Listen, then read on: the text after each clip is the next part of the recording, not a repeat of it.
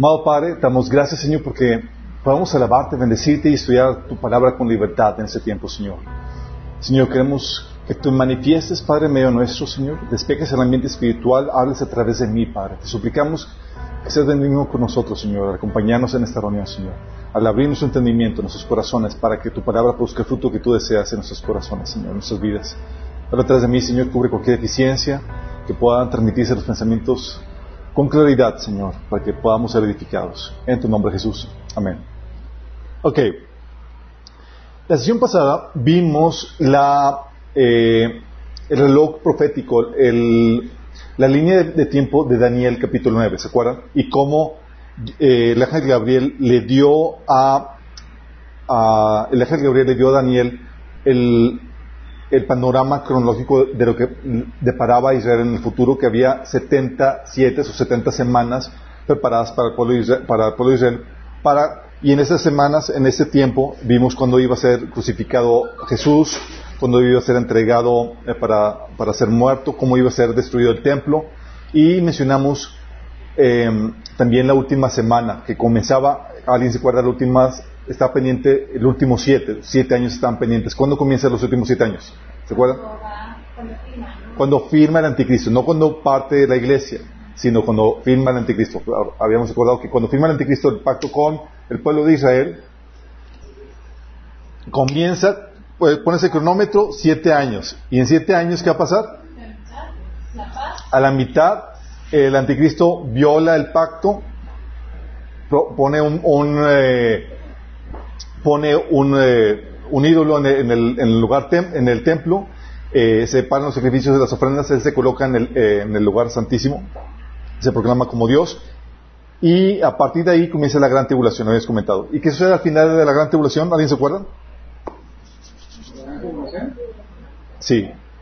Jesús regresa al final de la gran tribulación y le da más tuerzo al anticristo. ¿Se acuerdan? Ok. Hasta ahí nos quedamos. Vamos a ver toda la, agenda profética que Dios tiene para, eh, para que tengamos ahora sí todo el panorama completo. ¿Vamos? ¿Me acompañan? Esa agenda, ¿saben en dónde viene? Daniel habla de, de los 77, pero Daniel llega hasta la segunda venida. Pero ya no menciona más. Apocalipsis se complementa eso, pero también viene en las celebraciones judías, Levítico 23. Todas las celebraciones judías tienen, son proféticas y, tienen, eh, eso lo que se hace es que se celebra la agenda de Dios de lo que está por suceder. Es algo muy importante. Entonces me acompañan a eh, Levítico 23, del 5 en adelante, es donde se hablan las fiestas judías. Y las fiestas judías son proféticas, chicos. Todas son proféticas y te da un vistazo general de la agenda que Dios tiene para la humanidad. Todo su plan de redención. ¿Vamos? Ok.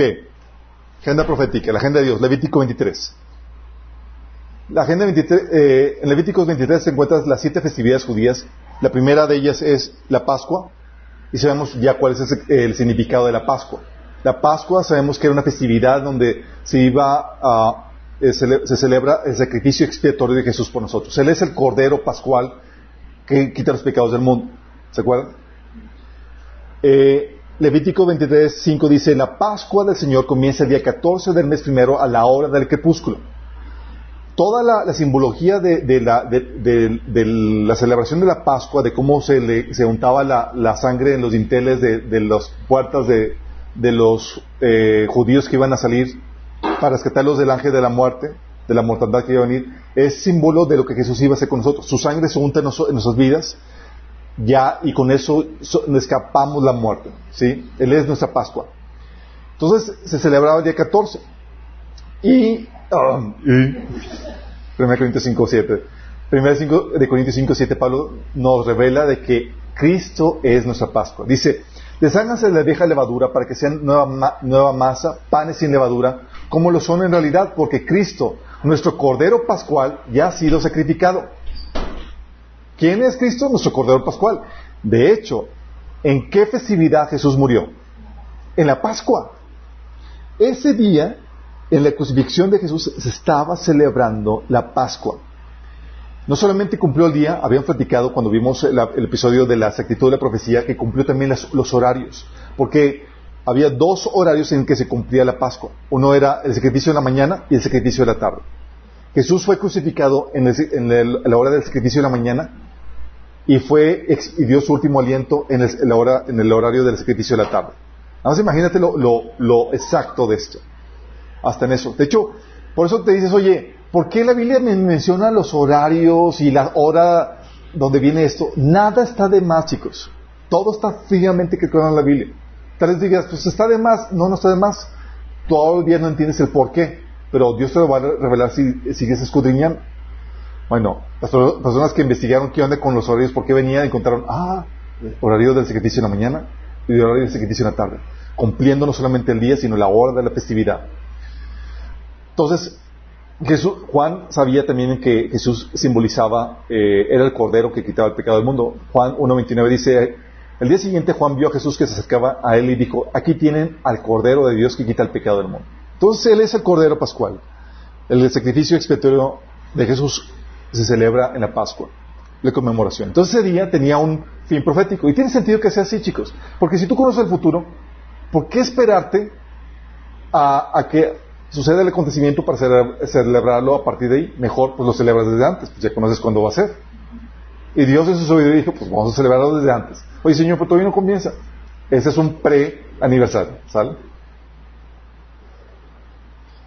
Segundo eh, festividad, con, la festividad de, los de la Pascua comenzaba la, festividad de los panes sin levadura. Levítico 23.6 dice, el día 15 del mes, del, mismo mes comienza la festividad de los panes sin levadura en honor al Señor. Durante siete días comerán pan sin levadura. Entonces, la Pascua daba pie esa misma tarde, cuando se terminaba el día, comenzaba la festividad de los panes sin levadura. ¿Y qué creen que significa la festividad de los panes sin levadura?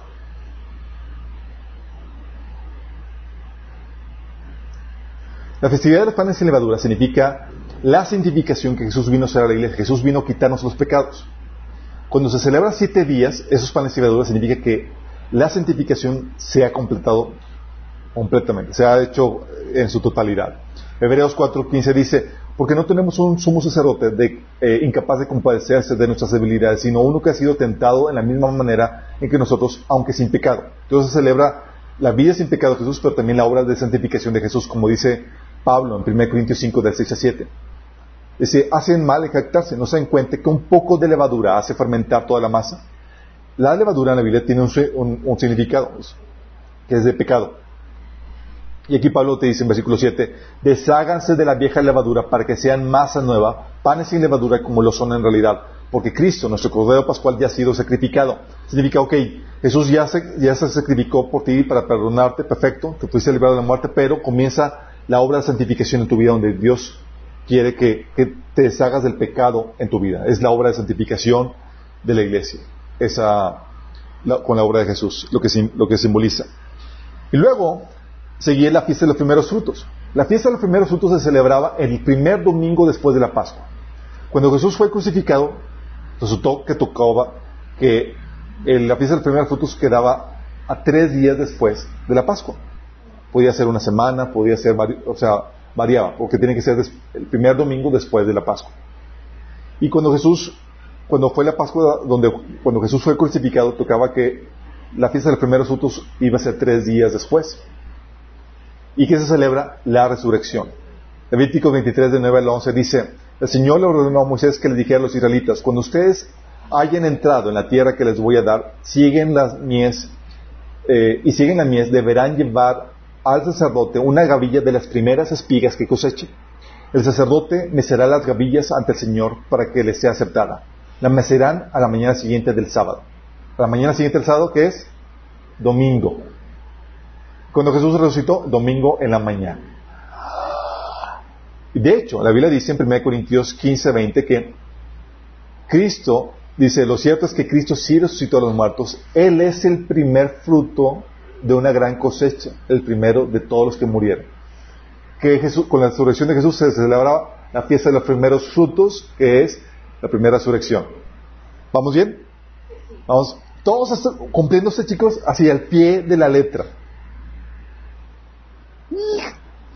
Luego, la siguiente fiesta es la fiesta del Pentecostés, o la fiesta de las semanas, o la fiesta de las cosechas, son sinónimos, que celebra el nacimiento de la iglesia o la primera cosecha de almas. Levíticos 23 del 15 al 16 dice, a partir del día siguiente, el, sábado, es decir, a partir del día siguiente que traigan la gavilla de la ofrenda mecida, contarán siete semanas completas. O sea, el día siguiente, luego cuentan siete semanas, que son 49 días, más el día siguiente son 50, por eso el, Pentecostés, ¿sí? En otras palabras, contarán 50 días incluyendo la mañana siguiente al séptimo sábado. Entonces presentarán al Señor una ofrenda de grano nuevo. Entonces, entonces, chicos, cuando los judíos, los primeros cristianos, estaban reunidos ese día de Pentecostés, era normal que estuvieran reunidos porque estaban celebrando una celebración judía, la celebración del Pentecostés o las semanas. ¿Cuántos días antes había partido Jesús eh, de su presencia? No, no. ¿Cuántos días fue ¿Cuántos días antes fue ascendido Jesús? ¿Por 10 puntos? 20 puntos. 10 días antes. De hecho, dice Jesús que después de su, de su resurrección estuvo con ellos 40 días hablando de él del reino. 40 días, fue ascendido y dejó 10 días nada más en donde tuvieron que esperar esos días. O sea, de primeros frutos a la cosecha son 10 días. No, ese es un comentario, los 10 días son bien. ¿ok? Entonces, ¿qué dice? Hechos 2 del 1 al 41 habla de esta celebración.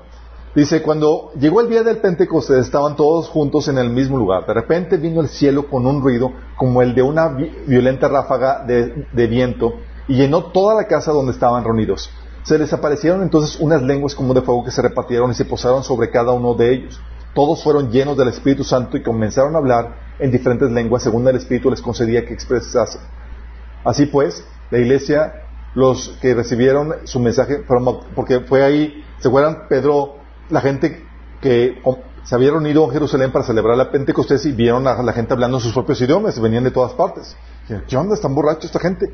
Y el ruido, el estruendo y toda la cosa. Y Pedro aprovecha para compartirles el Evangelio. Se convierten y dice, así pues, los que recibieron su mensaje fueron bautizados y aquel día se unieron a la iglesia unos tres mil personas. Tres mil personas. En ese día, en las cuantas semanas después, cinco mil personas. ¿Qué tal, chicos? Entonces, ese, ese, ese, se celebra el nacimiento de la iglesia o la cosecha de primer almas.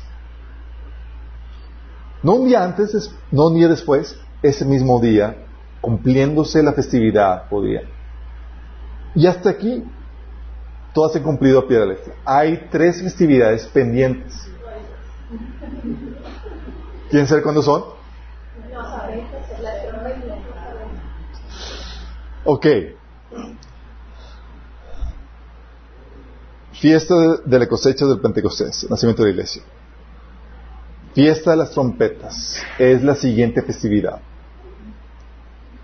Levítico 23, 24 dice, el Señor le ordenó a Moisés que le dijera a los israelitas, el primer día del mes séptimo será para ustedes un día de reposo, una conmemoración con toque de trompeta, una fiesta solemne en honor al Señor. Ese día no harán ningún trabajo, sino que presentarán al Señor ofrendas por fuego. O sea, el primer día del séptimo mes. Sería una conmemoración con toque de trompeta. Toque de trompeta. Y esta festividad, chicos, ¿saben cómo se le conocía entre los judíos? ¿Cómo se le conoce? El día en que no se sabe ni el día ni la hora. Así le conocían. ¿Por qué? Porque los, el comienzo del mes para los judíos se da cuando aparece la primera línea de una, de una luna nueva. Cuando ves así la primera línea blanca, ¿sí? Para ellos es cuando comienza. Y la forma en que oficialmente comienza es que tiene que ver dos o tres testigos que mandan a, a, lo largo de la ciudad de Jerusalén, donde tienen que visualizarlo. Si hay dos testigos que, lo, que, que ven esa la, eh, el comienzo de la, de la luna, eh, se da por iniciar eso. Entonces, cuando tiene, o sea, tienen que ver observado. Si no se ve, no, no, no comienza. Y si solamente uno lo ve y el otro, el otro, el otro sí, no comienza. O sea, tienen que ver los dos testigos. Por eso se conoce como el día, el, el que no sabe el día ni la hora cuando comienza. Si no saben exactamente cuándo, se, cuándo, va, cuándo va a comenzar. haciendo referencia a lo que Jesús había dicho, ¿se acuerdan? Cuando va a venir el Señor, nadie sabe el día ni la hora. Fíjate qué casualidad. Y luego dice 1 Tesalonicenses 4:16, el Señor mismo descenderá del cielo con voz de mando, con voz de arcángel y con trompeta de Dios. Oh, relacionado con la trompeta y que se celebra el, eh, se celebra la festividad de las trompetas, o lo que se conoce como el Rosh Hashanah. Dice, luego los que estemos vivos, dice, Primero Tesalonicenses 4, 16 al 17 dice, el Señor mismo descenderá del cielo con voz de mando, con voz de arcángel y con trompeta de Dios, y los muertos en Cristo resucitarán primero. Luego los que estemos vivos, los que ya hemos quedado, seremos arrebatados junto con ellos en las nubes para encontrarnos con el Señor en el aire, y así estaremos con el Señor para siempre. Entonces, ¿qué, va a pasar cuando suene la trompeta? Vamos a ser llevados con el Señor. 1 ah, Corintios 15, de 52, te da mayor información acerca de este evento. Dice, sucederá en un instante, en un abrir y cerrar de ojos, cuando se toque la trompeta final. En ese día, chicos, se tocan, creo que son 100 veces la trompeta. Dice, pues cuando suene la trompeta, los que hayan muerto resucitarán para vivir para siempre, y nosotros los que estemos vivos también seremos transformados. Transformados en un abrir y cerrar de ojos, chicos, cuerpos glorificados. Ah, vaya enfermedad, vaya arrugas, vaya estrías, va y lo que tú quieras. Sí. Ya no va a haber feos en el cielo, chicos. Ni nada que Así que ya me urge que venga el Señor. Eh, ok, por eso sabemos con certeza que, que el cumplimiento se las trompetas va a ser el rapto. No, no sabemos con certeza que sea esa festividad. Todo parece indicar que sí, por las pistas, pero no tenemos la certeza. Señor puede venir en cualquier momento. Y como no tenemos con certeza que eso, tenemos que esperarnos, esperarlo en cualquier momento. Y hay personas que dicen, no, es que la, festividad que da el tipo del rapto eh, es la de, la de las, los tabernáculos. Otros dicen que Jesús va a regresar eh, en la festividad del Pentecostés. De hecho, el Pentecostés eh, en este año cae el 29 de mayo. ¿Sí? Y te dan explicaciones y demás. Con eso no es como que, oye, pues se supone que es sorpresa, sí, pues, por ejemplo, la festividad de las trompetas no sabes cuándo va a comenzar. Nunca sabes cuándo va a comenzar. Entonces encaja en ese, en ese, en ese paradigma. Pero también no sabes en qué año va a caer. Entonces, ¿qué es lo que, qué es lo que hacemos o decimos esto? Debes esperarlo todo el tiempo, porque el Señor nos enseña que debemos hacerlo. No sabemos con certeza cuándo vaya a venir. Entonces tienes que esperarlo todo el tiempo. Pero las expectativas sobre eso aumentan en esta festividad.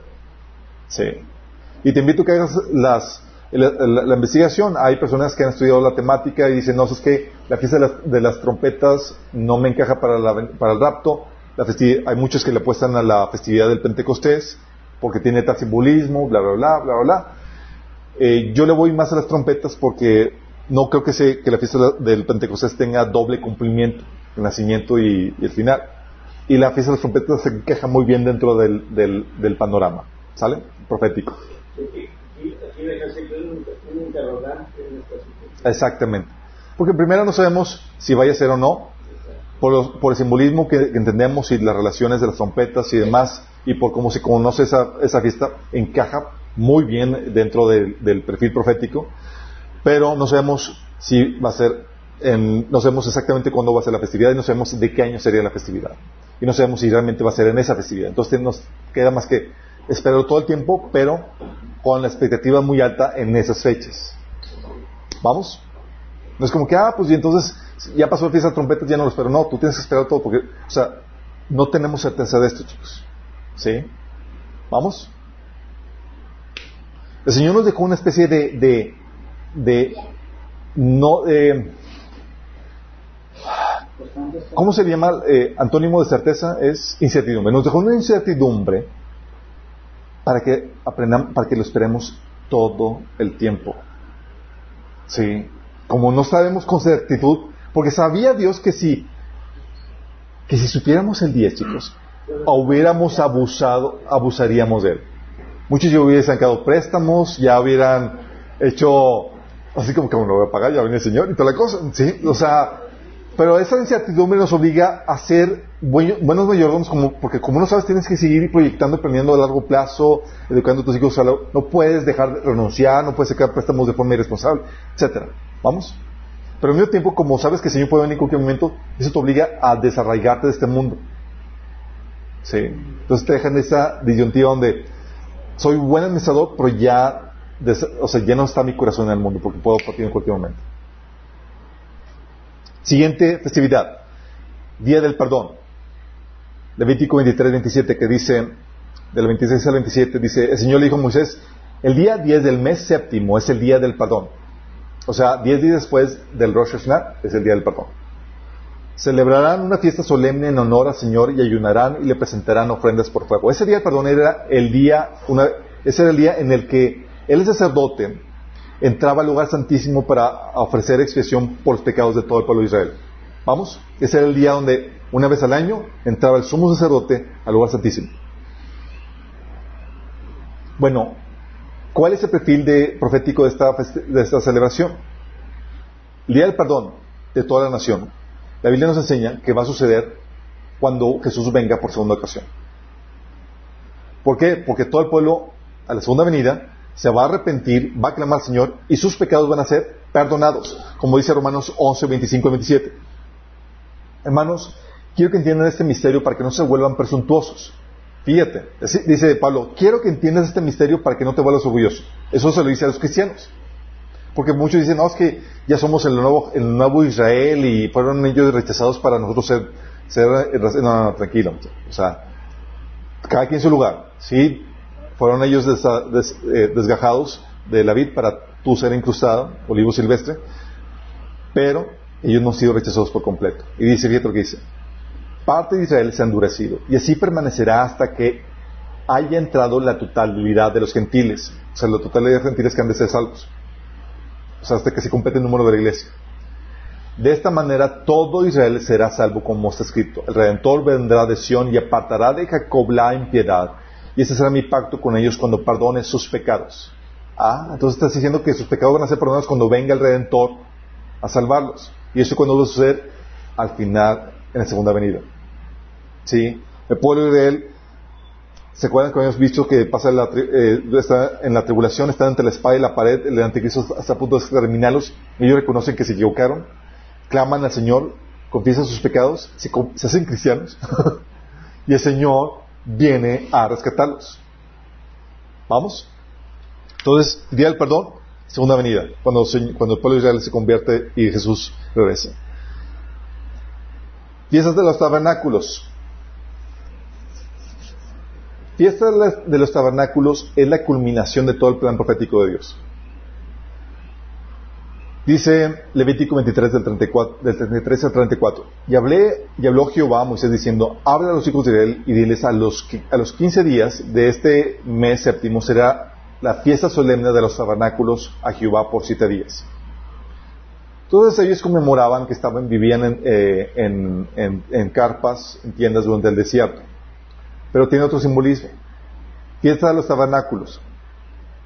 Eh, Apocalipsis 21 del 3 a 4 te dice, yo oí una voz del cielo que decía, he aquí el tabernáculo de Dios, he aquí el tabernáculo de Dios con los hombres, y Él morará con ellos y ellos será su pueblo. ¿El tabernáculo de quién? De Dios con los hombres. Y ellos, será, ellos serán su pueblo y Dios mismo estará con ellos como su Dios. Enjuagará Dios toda lágrima de los ojos de ellos, y ya no habrá muerte, ni habrá más llanto, ni clamor, ni dolor, porque las primeras cosas pasaron. Ese cumplimiento final, chicos. En donde, por causa de nuestro pecado, Dios abandonó o no abandonó, se alejó de nosotros, ya no habitaba con el hombre. Y aquí Dios restaura todo el plan de, se consume todo el plan de redención cuando Dios vuelve a habitar con el ser humano, Dios el Padre. Dice la Biblia que vamos a verlo cara a cara, imagínate. Y su habitación va a ser eh, con el ser humano. En la nueva tierra, que va a contener la nueva ciudad, que es la nueva Jerusalén. Ahí mismo. Dice la Biblia que no va a haber templo. No va a haber templo ahí. Porque el templo va a nacer todos los seres humanos. Sí. si vamos viendo cómo está la cosa, ahí se consuma el plan de Dios.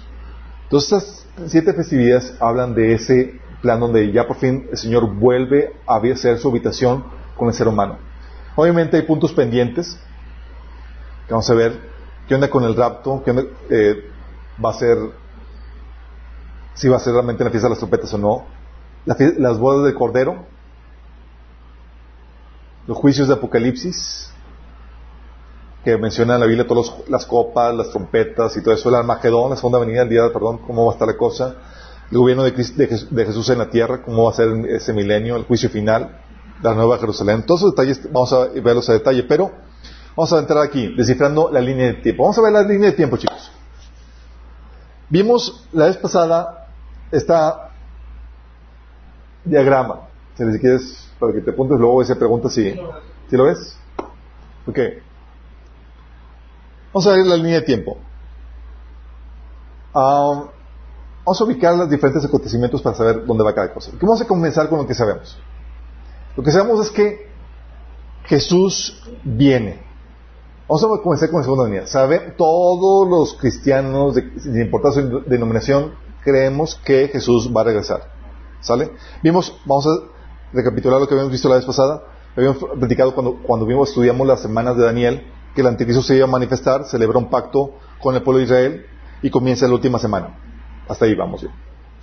Y al final de, los siete años de la semana, digo a la mitad, se profana el templo, se quitan los sacrificios y se establece un ídolo en el templo.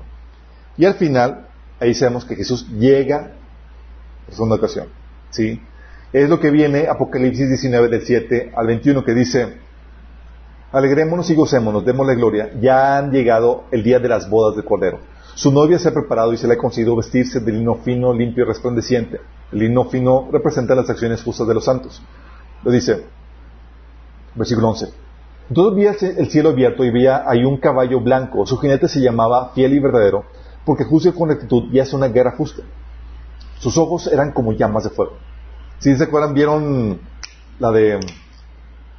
¿Cómo se llama? La de los Avengers, la que la heroína femenina. Bueno, en, esa, en esa película se ve a la chica que se le que dispara con fuego y que está toda radiante y los, y los ojos se le ven como llamas de fuego. Sí, damos para que se lo, se lo imaginen un poco más. Ahorita gracias a las películas podemos tener, aunque déjame decirte que las películas y todo eso son una copia de lo que la Biblia enseña, chicos, sí, una copia distorsionada. Y sus ojos eran como llamas de fuego y llamaban y llevaba muchas coronas en la cabeza. Tenía escrito un nombre que nadie entendía excepto él mismo.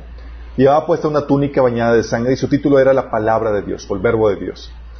Los ejércitos del cielo, vestidos de lino blanco puro de la más alta calidad, los seguían en caballos blancos. ¿Quién es este ejército, chicos? Nosotros. Dice, de su boca salía una espada afilada para derribar a las naciones. Él las gobernará con vara de hierro y desatará el furor de la ira de Dios, el, Todopoderoso, como el, el jugo que corre por el lagar. En la túnica y la altura del muslo estaba escrito el título Rey de Reyes y Señor de Señores. Después vi a un ángel parado en el sol que les gritaba a los buitres y que volaba en lo alto de los cielos. Vengan, reúnanse para el gran banquete que Dios ha preparado. Vengan y coman la carne de reyes, los generales, los fuertes guerreros, la, eh, dice, la de caballos y sus jinetes y la de toda la humanidad, tanto esclavos como libres, tanto pequeños como grandes. Después vi a la bestia, que es el anticristo, el falso Cristo, y a los reyes del mundo y sus ejércitos, todos reunidos para luchar contra el que está sentado en el caballo y contra su ejército. ¿Se imaginan? Todos reunidos para pelear contra quién? Contra el que está en el caballo y su ejército. Dice, um, la bestia fue capturada y con ella el falso profeta que hacía grandes milagros en nombre de la bestia. Milagros que engañaba a todos los que habían aceptado la marca de la bestia y adorado su estatua. Tanto la bestia como el falso profeta fueron lanzados vivos al agua de fuego que arde con azufre. Todo su ejército fue aniquilado por la espada afilada que salía de la boca del que montaba el caballo blanco y todos los buitres devoraron sus cuerpos muertos hasta hartarse. Ok, entonces en esto viene Jesús con los ejércitos del cielo. Lo interesante del caso es que los ejércitos del mundo están reunidos para luchar con Cristo, contra Cristo y su iglesia. O sea, no estaban ahí reunidos ahí paseándose y, se toparon a Jesús en... No, estaban reunidos con el explícito propósito de hacer guerra contra el jinete y su ejército. O sea, una guerra de locura, chicos. O sea, ¿quién se le cura pelear contra Dios?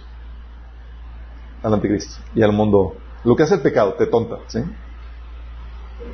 Entonces, están reunidos para pelear contra Cristo y su iglesia. Estaban listos, chicos, imagínate. ¿Eso significa que pescó la venida del Señor por sorpresa al anticristo? No. El anticristo sabía perfectamente cuándo iba a venir, al punto de que ya tenía a sus ejércitos reunidos para seguir. Órale. Sí, no los pecó de sorpresa. De hecho, tuvo tiempo para reunir todo eso. Señor destruye el anticristo y el falso profeta.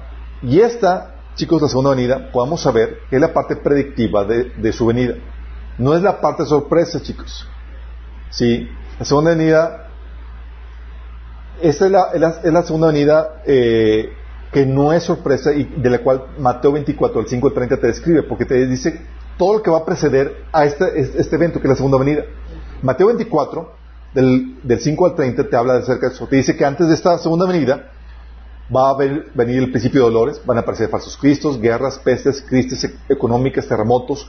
Apocalipsis capítulo 6 te dice que en estas crisis mundiales, en estas guerras, pestes, hambres y demás, van a morir una cuarta parte de la población mundial. Mateo 24, del 9 al 3 te, dice que va a haber un odio y una persecución mundial contra los creyentes. Es Apocalipsis capítulo 6, el quinto sello, donde se desata una persecución déjame aclararte, siempre ha habido persecución contra creyentes, pero nunca ha habido, nunca ha habido una persecución mundial en donde no tengas a un país donde puedas huir porque en todas partes va a haber persecución contra creyentes. ¿Vamos? Así que dice, serán odiados por todas las naciones. Y dice, Señor, todas, todas, toditas, todas, todas. Nunca ha habido un episodio así, chicos. Siempre ha habido alguien al cual le caemos bien. Aquí no. Dice Mateo 24, 14 que después de que, va a ser después de que el Evangelio del Reino se haya predicado en todo el mundo. En Apocalipsis te menciona que va a haber mensajeros que van a predicar el Evangelio. Va a ser, Mateo 24, 15 menciona que va a ser después de la abominación desoladora. La abominación desoladora es esta que habíamos mencionado, en donde tienes a esta imagen puesta en, en el lugar santísimo. ¿Sale? Entonces va a ser después de eso, eh, la segunda venida. Va a ser después de la gran tribulación, dice Jesús. La gran tribulación, este lapso de tres años y medio. También es la gran tribulación, es, lo que menciona ahí Mateo, la gran tribulación del, 24, del 6 al 22. Dice que va a ser después de que, de que aparezcan falsos cristos, profetas, haciendo grandes señales. Aquí va a estar haciendo falso profeta en ese tiempo las grandes señales y prodigios. Lo dice que hacia el final, Mateo 24, del 24 46 va, digo, del 24 29 dice que va, se va a oscurecer el sol, la luna y las estrellas. Aquí hacia el final, chicos. Y entonces, después de todas esas señales, después de la abominación desoladora, después de los principios de dolores, después de todo eso, después de que se apague el sol y la luna, entonces aparece la señal del Hijo del Hombre en el cielo. Dime tú, suena predecible, va a ser sorpresa. Y si ves el sol apagarse, dices, algo apocalíptico está pasando. O sea, sí. Dice, entonces aparecerá la señal del Hijo del Hombre en el cielo, y entonces lamentarán todas las tribus de la tierra y, verán al Hijo del Hombre viniendo sobre las nubes del cielo con gran poder y gloria. Sí, entonces es la parte predictiva. De hecho, tan predictiva es, chicos, que la gente dice, no, es que van a estar la gente comiendo, bebiendo y disfrutando y celebrando. No, no, no van a estar así, chicos. O sea, para estas fechas, chicos, ya pasó la, ya pasó, ya se, se desataron los, los, los, sellos, con los cuales muere una tercera parte de la, población mundial. Digo, una cuarta parte. Luego pasaron ya los juicios de las trompetas, con la cual muere una tercera parte de la población mundial, de la, de los, de la flora y fauna y de la, eh, eh, de la tierra y de la, del, del mar una tercera parte. Y con la copa, chicos, muere todo ser viviente del mar y los ríos. Tú ves eso y dices, algo está pasando. Sí, y luego todos los que se pusieron la marca están con, con úlceras y, con, y con llagas y luego hay granizo de 34 kilos y un, un terremoto que, que, destruye todas las ciudades del mundo. Si dices, si, ya, si después de eso todavía la gente se sorprende por la venida del Señor, estaban en un estado de coma. ¿Sí?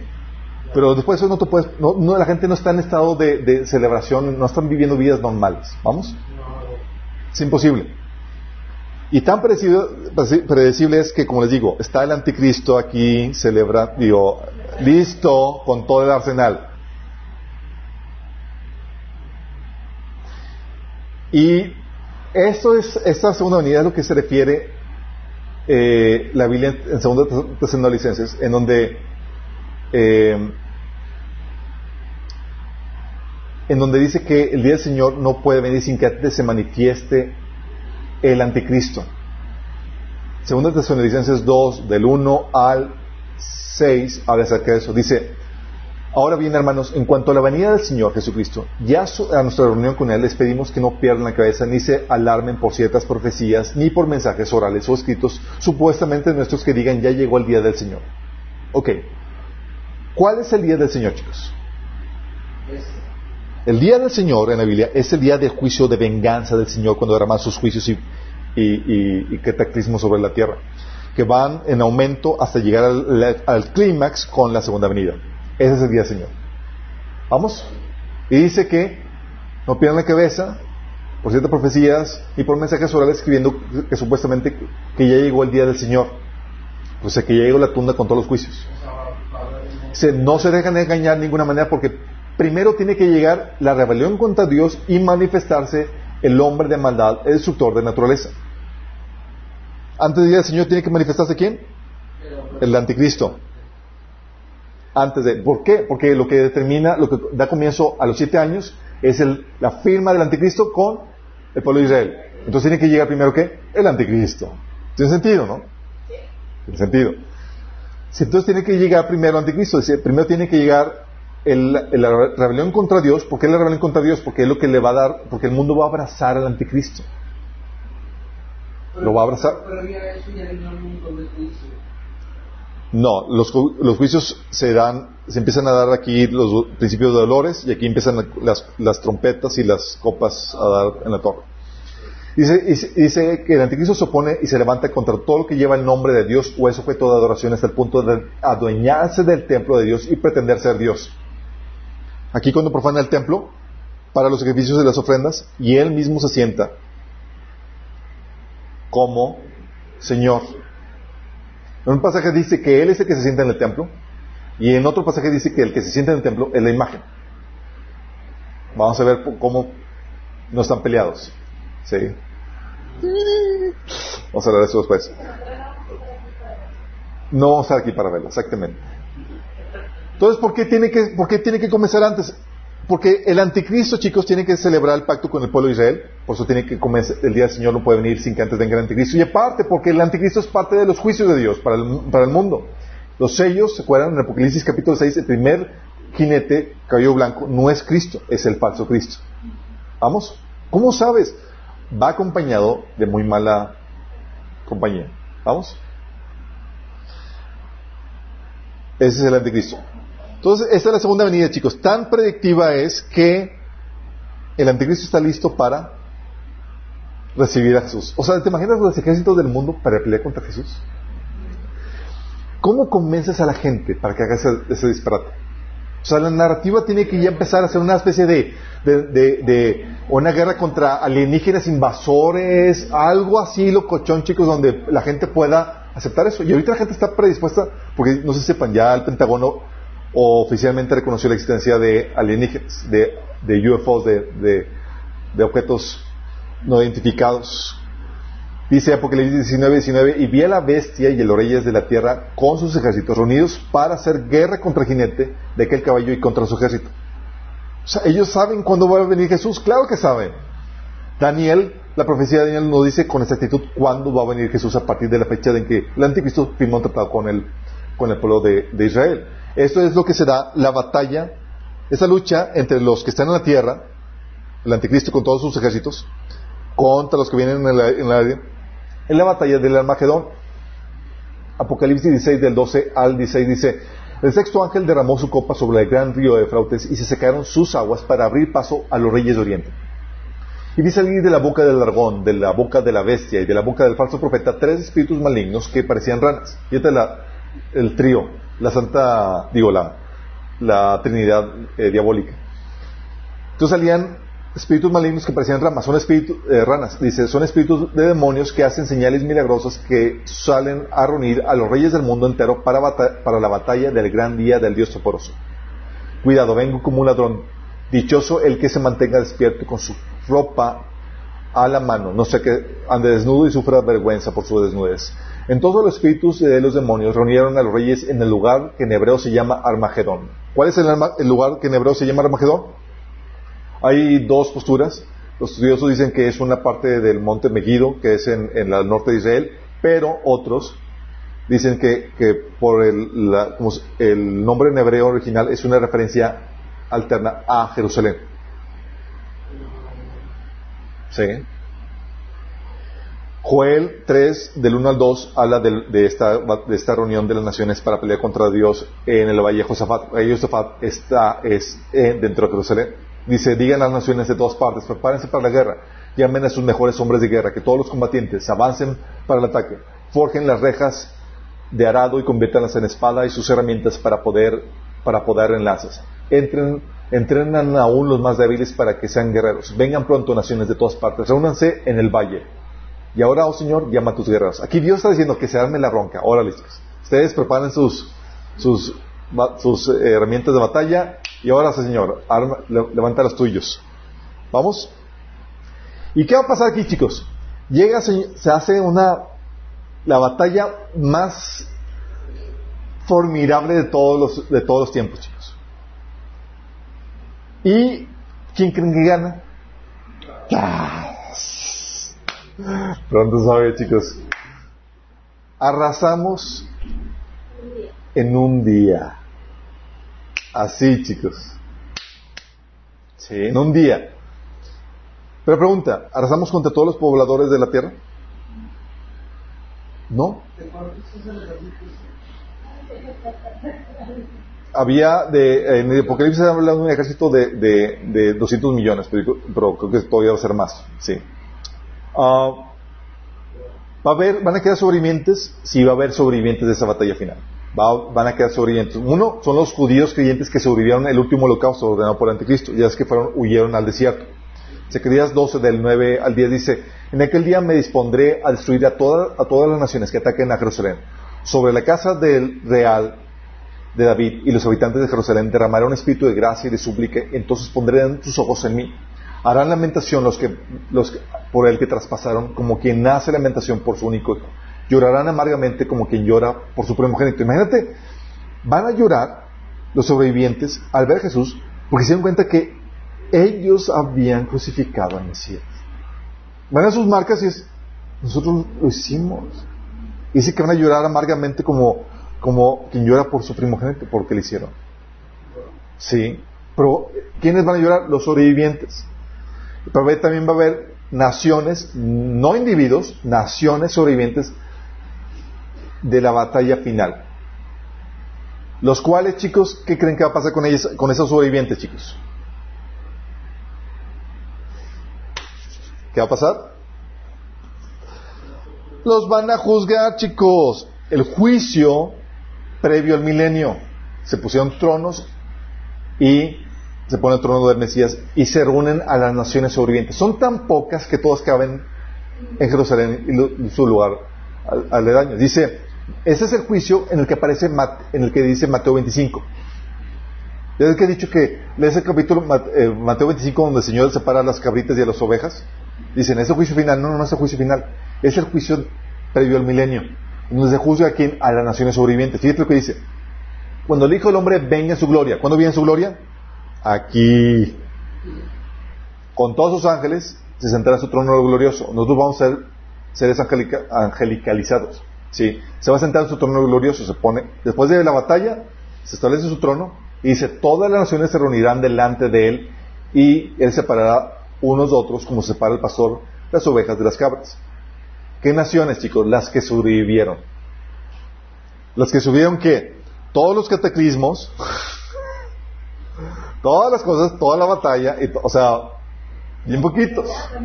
Es un reseteo, chicos. ¿Sale? Y dices, oye, ¿cómo va a reunir Jesús a todas las naciones? Son más de ese millón. No, chicos, van a quedar bien. Sí.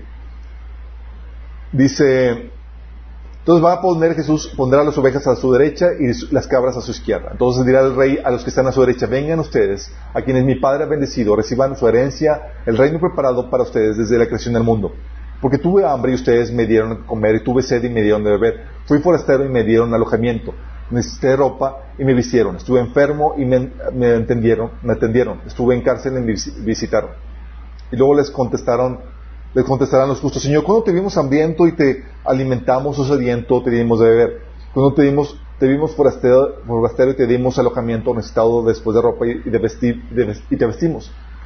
¿Cuándo te vimos enfermo o en la cárcel y te visitamos? El rey le, responderá, les aseguro que, que todo lo que hicieron por uno de mis hermanos, aún por el más pequeño, lo hicieron por mí. Tú ves eso y dices, ah, las salvaciones por obras, aquí ayudar a los pobres. Y no, Señor, ni. Luego dirá a los que están a la izquierda, apártense de mí, malditos al fuego eterno preparado para el diablo y sus ángeles. Estos son los que no ayudaron. ¿Quiénes son estos hermanos más pequeños? Son los judíos que se convirtieron, que estaban siendo perseguidos en el último holocausto. ¿Se acuerdan que el anticristo viola el pacto y empieza a perseguir a todos los, judíos? Bueno, va así como el tiempo Hitler, que unos escondían a los judíos en el sótano y demás y ayudaban, y así va a haber gente que por compasión a los judíos los resguardan. Para ese entonces está la, va a estar la imposición de la marca a, nivel mundial, pero va a tardar en que se marquen a todas las personas. Los, primeros, los primeros que se marcan van a ser todas estas personas que se unen a la agenda del anticristo en la lucha contra, contra, contra los judíos. Estos son los cabritos. ¿Sale? Y chécate, el pase, ¿qué pasa con los cabritos? El pase directo de los cabritos en este juicio es al lago de fuego. No van al Hades, van a dónde? Al lago de fuego. Ellos ya no vuelven a resucitar al final del milenio. ¿Por qué? Eso lo vamos a ver más adelante, ahí porque, está, porque, porque no fueron al Hades en espera del juicio ante el trono blanco. Vamos a ver quién con eso. Pero bueno, esto habla, esto va a suceder aquí, sale al inicio del milenio. Esto, este juicio de Mateo 25 es el que se menciona en Joel capítulo 3 del 2 al 3. Ese mismo. Dice, reuniré a todas las naciones y les haré, bajar al valle de Josafat, que es Jerusalén. Ahí estaré, entraré en juicio con todos los, contra todos los pueblos en cuanto a mi propiedad, mi pueblo Israel. Pues lo dispersaron entre las naciones y se repartió en mi tierra. Entonces está diciendo que esos hermanos pequeños que no ayudaron, ¿quiénes son? El pueblo de Israel. Y va a juzgar, a las naciones en base a cómo trataron a quién? Al pueblo de Israel. Muchos cristianos antisemitas están así como que paniqueados. Entonces, dice, se repartieron a mi pueblo echando suertes, cambiaron a niños por prostitutas y para emborracharse vendieron niñas por bien. ¿Vamos? Entonces, ¿cuándo sucede esto? Llega Jesús, derroca el anticristo y se juzga a las naciones sobrevivientes. ¿Vamos bien? Después, ¿qué hace Jesús?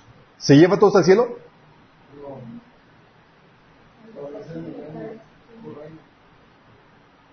Después de esto, se ata a Satanás. Vamos, dice la Biblia en Apocalipsis 20, versículo 1 al 3 dice, y vi además un ángel que bajaba del cielo con la llave del abismo y, una gran cadena en la mano. Sujetó al dragón o aquella serpiente antigua que es el diablo y Satanás y lo encadenó por mil años. A Satanás y a todos los suyos. ¿Sale? Entonces los encadena. Y se lo lo arrojó al abismo, lo cerró y, tapó la salida para que no engañara más a las naciones hasta que se cumplieran los mil años Después habrá de ser soltado por algún tiempo. Entonces vi tronos y se sentaron, donde se sentaron los que recibieron autoridad para juzgar y también las almas de los que habían sido decapitados por causa del testimonio de Jesús y por las palabras de Dios. No habían adorado a la bestia ni a su imagen, ni se habían dejado poner su marca en frente de, ni en la frente ni en la mano. Volvieron a vivir y reinaron con Cristo mil años. ¿Reinaron con Cristo cuánto? Mil años. Eso se conoce como el milenio. ¿Dónde van a reinar? En la tierra, chicos. Oye, pero van a quedar muy poca gente. ¿A quién vamos a reinar? Chicos, se van a multiplicar como conejos. ¿Qué digo como conejos, chicos? Van a ser... O sea, ellos, no van a tener cuerpos glorificados. Aquí lo que sucede es que van a habitar dos personas, personajes, los resucitados, que son inmortales, vamos a ver la talla que anda con eso, y los mortales, los sobrevivientes, los mortales, que se les permitió entrar al reino, son las ovejas, que, versus los cabritos que Jesús mandó al, al agua de fuego, las ovejas son las que se van a multiplicar. Son los que van a poder casarse y demás. ¿Tú quieres casarte? Olvídate, ahorita cuando puedes. Después ya no. Sorry, oh. Ahora es cuando, chicos.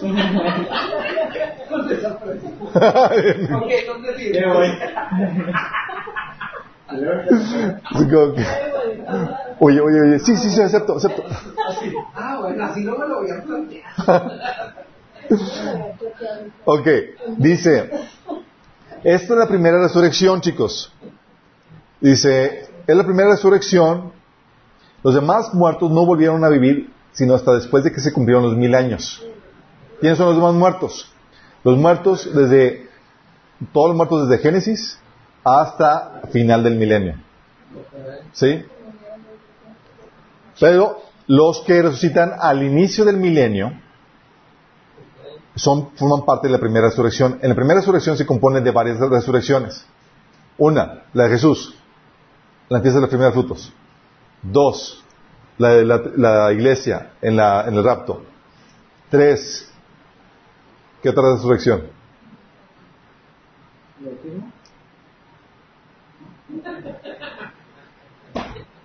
La de los dos testigos, ¿se acuerdan que murieron y luego resucitaron y fueron llevados? Ah, cuatro, la de los mártires de la tribulación que resucitaron al inicio. Sí, juntamente con los, los santos del Antiguo Testamento. ¿Vamos? ¿Ya se perdieron? Ok. Ok.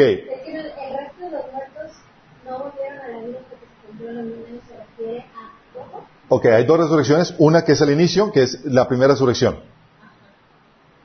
Esa es, para, es, la primera resurrección, que donde resucitan los mártires de la primera, los mártires de la tribulación y los santos del Antiguo Testamento.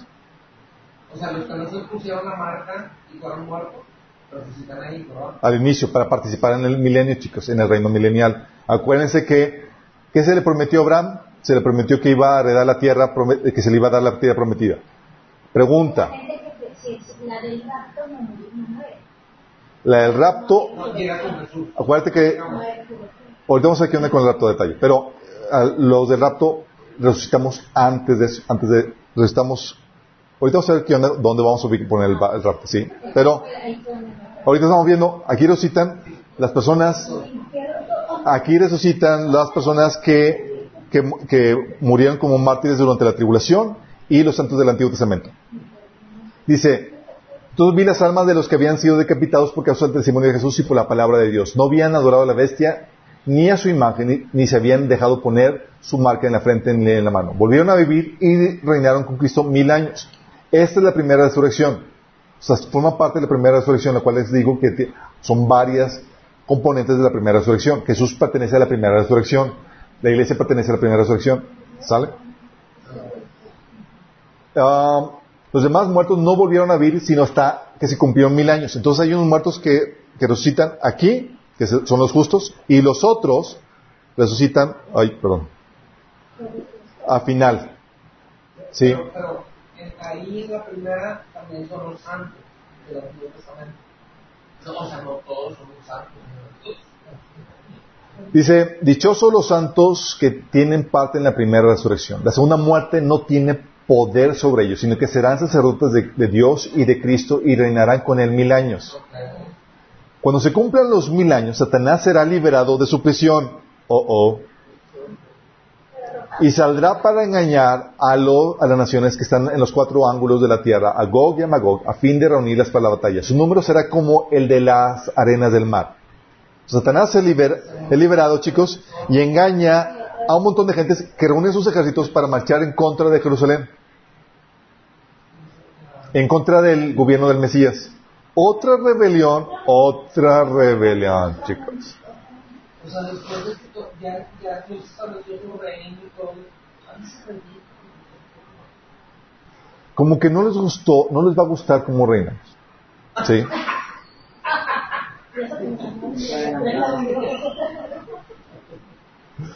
Dice, marcharán a lo largo y ancho de la tierra y rodearán el campamento del pueblo de Dios, la ciudad que él ama. Pero, ¿qué creen? Dice, pero caerá fuego del cielo y los consumirá por completo. El diablo que los había engañado será arrojado al lago de fuego y azufre, donde también habrán sido arrojados la bestia y el falso profeta, ahí serán atormentados día y de noche por los siglos de los siglos. ¿Qué entonces hasta Satanás? Jesús establece su reino milenial en la tierra, gobernamos, reinamos con él. Y vamos, en este milenio, chicos, cuando veamos los detalles, son gloriosos. Es, no, o sea, todos tenemos, ha puesto en nosotros el deseo, Dios ha puesto en el deseo del ser humano el disfrutar la vida. Viajar, conocer, disfrutar, comer, conocer las cosas buenas, agradables. La vida es un regalo, chicos. La vida es un regalo. Bueno, el Señor te va a dar este regalo de la vida en ese tiempo donde vas a poder, por eso Pablo decía, que los ricos inviertan ahorita para que puedan disfrutar lo que va a ser la verdadera vida. O sea, la, la propuesta del cristianismo es invierte ahorita para que tengas una mejor posición y un mejor estatus en lo que va a ser la, la vida eterna. Sí, una mejor resurrección. ¿Vamos? Cuando veamos aquí, es aquí chicos donde, donde empezamos a ver ya lo que dice la Biblia, cosas que ojo no vio, ni oído yo, ni han subido al corazón del hombre, son las que Dios ha preparado a los que le aman. Pero no nos ha revelado todo eso, está en la palabra. Vamos a ver a detalle eso.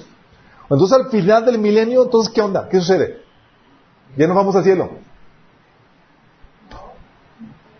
Al final del milenio, Apocalipsis 20 del 11 al 15 dice qué pasa. Luego vi un gran trono blanco trono blanco. Y alguien, senta, alguien que estaba sentado en él, nosotros sabemos quién estaba sentado en él. ¿Quién es? Jesús. De su presencia huyeron la, huyeron la tierra y el cielo sin dejar rastro alguno. Vi también a los muertos grandes y pequeños de pie delante del trono. Se abrieron unos libros y luego otro que es el libro de la vida. Los muertos fueron juzgados según lo que habían hecho, conforme a lo que estaba escrito en los libros. O sea, hay un registro de todo lo que hacemos, chicos. Por eso nadie puede ser salvo por sus propios méritos, porque ¿quién borra tu pasado? Solamente Cristo. Solamente, y aunque dijeras, ¿de quién adelante no voy, a, no voy a pecar? ¿Quién borra tu pasado? Y aparte, va a ser falible, chicos. ¿Quién, va a borrar? ¿Quién te va a perdonar los... Es imposible. Dice, los muertos fueron juzgados según los que, lo que habían hecho Aquí la gente que dice, yo soy bueno, no, aquí se va a tocar con... Dice, conforme lo que estaban escritos en los libros, el mar devolvió a sus muertos, la muerte y el Hades devolvieron los suyos, y cada uno fue juzgado según lo que habían hecho. El Hades, el mar, devolvieron sus muertos. Fíjate que, ¿quién no devolvió, quién no devolvió sus muertos? El lago de fuego. Ahí ya está el anticristo, el falso profeta y todos los cabritos. ¿Vamos? Todos que se pusieron la marca. Dice, aquel, la muerte, oh, dice, y aquel cuyo nombre no estaba escrito en el, en el, libro de la vida era arrojado al lago de fuego. Esta es la segunda muerte. Entonces, aquí es donde sucede el juicio final, chicos. ¿Sí? Dice, tocó, aquí es donde se cumple el pasaje de Apocalipsis que dice, tocó el séptimo ángel su trompeta, en el cielo resonaron fuertes voces que decían, el reino del mundo ha pasado a ser de nuestro Señor y de su Cristo, y Él reinará por los siglos de los siglos. Ok, entonces aquí tienes que la segunda resurrección, que es la resurrección para condenación. ¿Vamos? Señor lo resucita, pero no para que vivan para siempre, para juzgarlos en carne y ser condenados por la eternidad. Ese juicio entre el trono blanco. Y después, ¿qué sigue? Según Apocalipsis 21, del 1 al 8, aparece, es la nueva tierra, chicos. Nos cambiamos de casa. No sé cómo va a estar más grande, no, pero va a estar, va a estar de lujo, chicos. Dice Apocalipsis 21, del 1 al 8. Después vio un cielo nuevo y una tierra nueva. Vamos a estrenar, chicos. Porque el primer cielo y la primera tierra habían dejado de existir lo mismo que el mar. Viene más la ciudad santa, la nueva Jerusalén, que bajaba del cielo procedente de Dios, preparada como una novia hermosamente vestida para su prometido. Oía una voz potente que provenía del trono y decía, aquí, entre los seres humanos, está la morada de Dios. Él acampará en medio de ellos, o la, palabra que se utiliza, hará tabernáculo. Aquí se cumple la fiesta de los tabernáculos. Hará tabernáculo en medio de ellos y ellos serán su pueblo y Dios mismo estará con ellos y será su Dios. O sea, lo que teníamos al inicio en Génesis, chicos, toda la travesía, toda la trama para llegar por fin a restaurar todo lo que Dios quiere hacer en un inicio. Por eso, como les comentaba, no hay plan B. Dios sigue con su plan. Ahorita este disruption, esta interrupción, es solamente para añadirle más gloria a ese plan de Dios. Dice, Él acampará en medio de ellos y será su pueblo, y Dios mismo estará con ellos y será su Dios. Él enjuagará toda lágrima de los ojos, y no habrá muerte, ni llanto, ni lamento, ni dolor, porque las primeras cosas han dejado de existir. Y ya no va a haber muerte, chicos. El que está sentado en el trono dijo, yo hago nuevas todas las cosas. Y añadió, escribe para que estas palabras, porque estas palabras son verdaderas y dignas de confianza. También me dijo, ya todo está hecho. O sea, desde la perspectiva eterna, ya todo está hecho. Y está definido quién escogido, quién está condenado, quién todo. Yo soy el alfa y el omega, el principio y el fin. Al que tenga sed le daré de beber gratuitamente de la fuente de agua de la vida al que salga vencedor heredará todo esto, yo seré su Dios y él será mi hijo. Pero los cobardes, uh, son todos los que niegan la fe, por el que dirán, por el miedo a morir, etc. Pero los cobardes, los incrédulos, los abominables, los asesinos, los que cometen inmoralidades sexuales, los que practiquen artes mágicas, los idólatras y todos los mentirosos recibirán como herencia el agua de fuego y el azufre. Esta es la segunda muerte. Entonces aquí tienes que la nueva tierra, con el nuevo cielo, que va a tener la nueva ciudad, que es la nueva Jerusalén. Y Dios el Padre por fin morando con el hombre. la pregunta aquí es, ¿y el rapto cuándo? Ok. ¿Dónde les gustaría el rapto, chicos?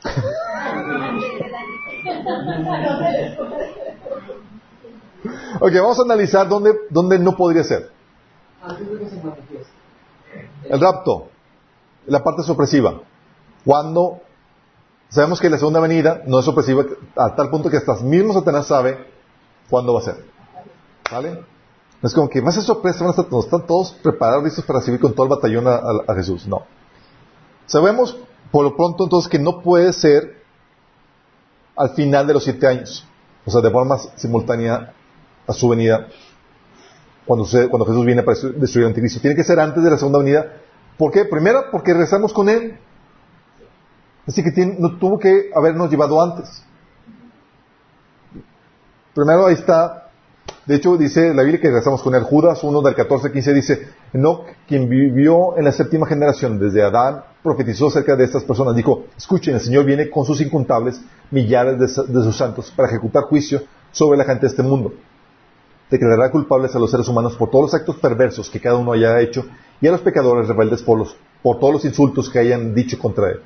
Primera Tesalonicenses 3 del 13 dice, para que sean confirmados vuestros corazones en santidad e irreprensibles delante del Señor, nuestro Padre, para la venida de nuestro Señor Jesucristo con todos sus santos. Apocalipsis 19, 14, los ejércitos del cielo, vestidos de lino blanco, puro, de la más alta calidad, los seguían en caballos blancos. Zacarías 14, 5 dice, entonces subirán por ese valle, para que, porque llegará hasta Asal, ahí se huirán, y así es, huirán como lo hicieron durante el territorio, durante el terremoto en los días de Usías, rey de Judá. Entonces vendrá el Señor, mi Dios, y todos sus santos con él. Ok, en el rapto, chicos, llega Jesús con todos sus ángeles. En la segunda venida llega Jesús con todos sus santos, que es la iglesia. Entonces, como no puede ser antes, porque la pregunta y la cuestión dicen ahí es que ¿qué tan antes? Pero muchos dicen, son solamente unas horas antes. Dice, es que antes de que venga Jesús, llama y unas horas, unas horas previas a su regreso llama a la iglesia, la recoge y luego bajamos unas cuantas horas después. Ya ya chicos, ya regresamos. Sí. ¿Se acuerdan así la película de? Ya llegué, ya me voy, ya, voy, ya. Segundo asunto. Como es inminente, no puede ser cuando regresa a salvar a Israel, pues sabemos cuándo sucederá eso. ¿Cuándo va a suceder? A los siete años después de que el anticristo fue maltratado por el pueblo Israel. Como es sorpresa, no puede ser esa fecha. Y Jesús nos dijo en Mateo 25 del, 36 al 51, pero el día y la hora nadie lo sabe, ni siquiera los ángeles en el cielo, ni el Hijo, sino solo el Padre. Lo que les había comentado. O sea, aquí no lo saben ni los ángeles ni, Jesús cuando estaba encarnado, digo, en la primera venida. Pero la gente dice, pero tú ves Apocalipsis y el anticristo y, los, sus ejércitos sí lo saben. Entonces, no, lo que le platicaba con un cristiano, o sea, que me rebatía este asunto, decía, entonces, Dios no le, no le dice cuándo va a venir a su hijo y a los ángeles, pero sí se lo dice el anticristo y a su, a su ejército. Pues, ¿cómo está la cosa? Obviamente no. Dice, porque Dice, la venida del Hijo del Hombre será como los días en los tiempos de Noé, porque en los días antes del diluvio comían, bebían y se casaban y se daban en casamiento hasta el día en que Noé entró en el arca y no supieron nada de lo que sucedería hasta que llegó el diluvio y se los llevó a todos. Así será en la venida del Hijo del Hombre. Estarán dos hombres en el campo, uno será llevado y el otro será dejado. Dos mujeres estarán moliendo, una será llevada y la otra dejada. ¿Qué va a ser? Dice que, van a vivir su vida cotidiana de forma normal, con las crisis normales y demás, pero no en la forma apocalíptica que la, Biblia menciona. Entonces, por un lado sabemos que no puede ser en la segunda venida, porque sabemos cuándo va a ser el día y la hora de su segunda venida. Tal así que el anticristo sabe. Y va a ser sorpresa, cosa que no, se, no puede ser en la segunda venida porque la gente va a estar en un estado de expectativa ante, todo que, ante todas las señales. Oye, ves que muere una, una, parte de la población mundial, luego sigue una tercera parte de la población mundial, luego una tercera parte de los ríos y de los mares y de la flora y fauna destruida. Y luego, por si no fuera poco eso, muere todos los peces y toda eh, la flora y fauna del mar. Si ya no estás en estado apocalíptico, no sé qué. Luego, o sea, estás hablando de que muere más de la población mundial, más de la mitad de la población mundial. Luego, hacia el final, toda la flora y fauna marina. Luego, con granizos de 34 kilos. Ya si no estás en un estado apocalíptico, alertado de la situación, o sea, no hay forma en que la gente les pueda tocar de sorpresa. O sea, no puede ser en la segunda venida. ¿Sí? Uh, y aparte dice la Biblia, primera Tesalonicenses 5.3, que dice, cuando, cuando estén diciendo paz y seguridad, vendrá de improviso sobre ellos la destrucción, como le llega a la mujer encinta los dolores de parto. De ninguna manera podrán escapar. O sea, van a estar confiados, seguros de sí mismos. Segunda Pedro 3.10 dice, pero el día del Señor vendrá como un ladrón. O sea, de sorpresa. Esa es la enseñanza. Es la parte eminente. Y tú ves Apocalipsis y tú ves que cuando el Señor llega, no llega como ladrón. Está, no, no es sorpresa, el mundo está esperándolo. Entonces no puede ser en la segunda venida, chicos, porque por la inminencia te enseña que tiene que ser en cualquier momento y tiene que ser antes de los juicios. También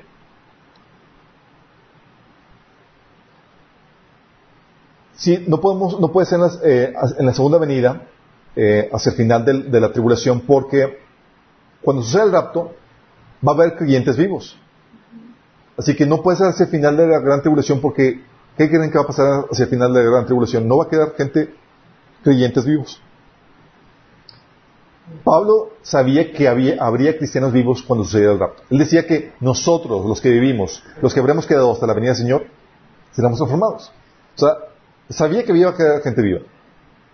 1 Corintios 5, 51 decía, pero permíteme revelarles un secreto maravilloso. No todos moriremos, pero todos seremos transformados. O sea, sabía, y él se incluía entre los que esperaba encontrarse vivo. Pero ¿qué creen? La Biblia dice que va a haber gente viva, creyentes, miembros de la iglesia vivos, pero el anticristo va a destruir por completo a los cristianos que vivan en ese tiempo.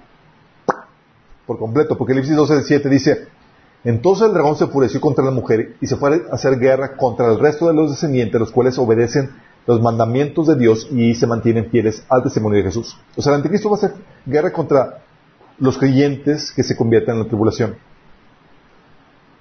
¿Por qué crees? Apocalipsis 13, 7 dice que se le permitió hacer guerra a los santos y vencerlos. ¿Qué crees que significa vencerlos? Déjame decirte, chicos, con todos los medios de vigilancia virtual, con tu celular, toda la cosa que te rastrean y saben todo de ti, fácilmente van a poder eliminar a todo creyente. Por eso dice Daniel 7:21, mientras observaba yo este cuerno, una gran, libró una guerra contra los santos y los venció. Luego, si no sabes exactamente a qué se refiere, Apocalipsis 6, del 9 al 11 dice, cuando el Cordero rompió el quinto sello, vi debajo del altar las almas de todos los que habían muerto como mártires por causa de la palabra de Dios y por haber sido fieles a su testimonio. Ellos clamaban al Señor diciendo, Señor soberano, santo y verdadero, ¿cuánto tiempo hasta que juzgues a la gente de este mundo y tomes venganza de nuestra sangre por lo que nos han hecho? Entonces cada uno de ellos se les dio una túnica blanca y se les dijo que descansaran un poco más hasta que se completara el número de sus hermanos, los consiervos de Jesús, que se unirían a ellos después de morir como mártires. Entonces se les va a dar más fuerza, chicos. Y Apocalipsis 7, del 9 al 14, menciona que va a ser, ¿cuántos van a ser? Van a ser una multitud innumerable, chicos. Dice, vi una enorme multitud de todo pueblo, toda nación y tribu y lengua, que era tan numerosa que no, nadie podía contarla. Estaba de pie delante del trono y delante del cordero. ¿Quiénes son estos? ¿Quién es esta multitud? Versículo 14 dice, estos son los que murieron en la gran tribulación como mártires. Un avivamiento impresionante, cuando te conviertes, eres ya pareces chayotes, vas a morir. Sí. O sea, vas a llegar tarde a la fiesta, pero, yeah. ¿Sí? Entonces, oye, el anticristo va a vencerlos y va a eliminar a todos los creyentes. ¿Y por quién va a venir Jesús si todos, ese Señor eliminó, si el anticristo eliminó a todos los creyentes? Y Pablo sabía que iba a haber creyentes vivos. No puede ser, o sea, entonces no puede ser hacia el final de la gran tribulación. Porque el anticristo elimina a todos los creyentes. ¿Vamos? Los únicos que van a ser resguardados, según Apocalipsis 7, son un remanente judío. Que son los, los 144 mil que está diciendo que están sellados. Sí, y la mujer que va a ser conservada, que va a ser llevada al desierto para ser sustentada. Y aparte de eso, no puede ser hacia el final, chicos, porque hacia el final si llega el Señor al final, no habría quien, eh, no habría gente que, pueble la, tierra. ¿A qué me refiero con eso? La Biblia dice que hacia el final de la gran tribulación Israel se va a convertir. ¿Saben? ¿Se acuerdan? Si se convierten, entonces formarían parte de la iglesia. ¿Están conscientes? Si forman parte de la iglesia, entonces serían raptados juntamente con la iglesia cuando Jesús venga. Y si son raptados juntamente con la iglesia, sus cuerpos van a ser glorificados y van a ser inmortales. ¿Y qué crees que pasa con los inmortales? Ya no se casan. Y la Biblia dice en Jeremías 33, del 10 al 11, que el pueblo de Israel se va a volver a multiplicar, va a ver, se van a casar, van a tener hijos y demás durante el milenio. ¿Y cómo podría ser eso posible si el pueblo de Israel se convirtió hacia el final, fueron, fueron transformados y fueron llevados juntamente con la iglesia? ¿Quién va a poblar el milenio. ¿Quién va a poblar Israel? ¿Sí me explico? La Biblia dice en, Romanos 11, del 25 al 27, que todo Israel va a ser salvo. Entonces, si va a ser salvo hacia el final de la tribulación y va a ser levantado juntamente con la iglesia, entonces ya no va a haber quién pueble el milenio. Porque dice Jesús en Lucas 20, del 34 al 36, dice ah, que son los hijos de resurrección no se casarán ni se darán en casamiento. ¿Vamos? Los veo con cara de, duda. ¿Todo bien? ¿Voy muy rápido? ¿Me regreso? ¿Cuántas filminas? Entonces, por un lado, no puede llegar por eso. Si llega al final, entonces no, el pueblo de Israel no se va a poder multiplicar, porque sería levantado juntamente con la iglesia. Y la Biblia dice Jeremías 33, del 10 al 11, que va a haber nuevamente, se van a escuchar las voces de la novia, las novias y los niños jugando. Sí, va a haber, se van a multiplicar. Y aparte, en la segunda venida, cuando llega por la iglesia, solo llega al, eh, en el rapto, solamente Jesús llega a las nubes. Primera de Tesalonicenses 4, 17 dice, luego los que estemos vivos, los que hayamos quedado, seremos arrebatados junto, con ellos en las nubes para encontrarnos con el Señor. ¿A dónde llega? A las nubes, ahí vamos a lugar de encuentro, en las nubes. Ahí nos encontraremos con el Señor en el aire y así estaremos con el Señor para siempre. En la segunda venida, Zacarías 14, 4 dice que el Señor llega al monte de los olivos. En aquel día pondrá el Señor sus pies en el monte de los olivos que se encuentra en el, al este de Jerusalén y el monte de los olivos se partirá en dos de este a oeste y formará un gran valle como una, una mitad del monte desplazándose al norte y la otra mitad al sur. Entonces uno llega a las nubes y otro llega al monte de los olivos. Entonces no son no la misma, no, puede ser el mismo evento. También, la realidad es que hay una venida para los creyentes, que es el rapto, y otra para los incrédulos, que es la venida para, para juicio y castigo. En el rapto llega para la iglesia. Apocalipsis 16, 15. Miren, yo vendré como ladrón cuando nadie lo espere. Benditos son todos los que me esperan y tienen su ropa lista para no tener que andar desnudos ni avergonzados. Esa venida como ladrón es para quién? La iglesia. La segunda venida llega para el mundo. Judas 1 del 14 al 15 dice, escuchen, el Señor viene con sus incontables millares de sus santos para ejecutar juicios sobre la gente de este mundo. Declarará culpable a los seres humanos por todos los actos perversos que, cada uno haya hecho y a los pecadores rebeldes por todos los insultos que hayan dicho en su contra. Ok, entonces, no descartamos que, que, que, Jesús venga hacia el final de la segunda venida. Por nosotros, el rapto. ¿Vamos? Vemos que el rapto no puede ser hacia el final por todas, estas razones. Pero ¿qué tan antes va a llegar? A mediados, del, a mediados de la... De, eh, o sea, ¿qué tan antes vendría por nosotros? ¿Antes de los siete años? ¿A mediados de los siete años?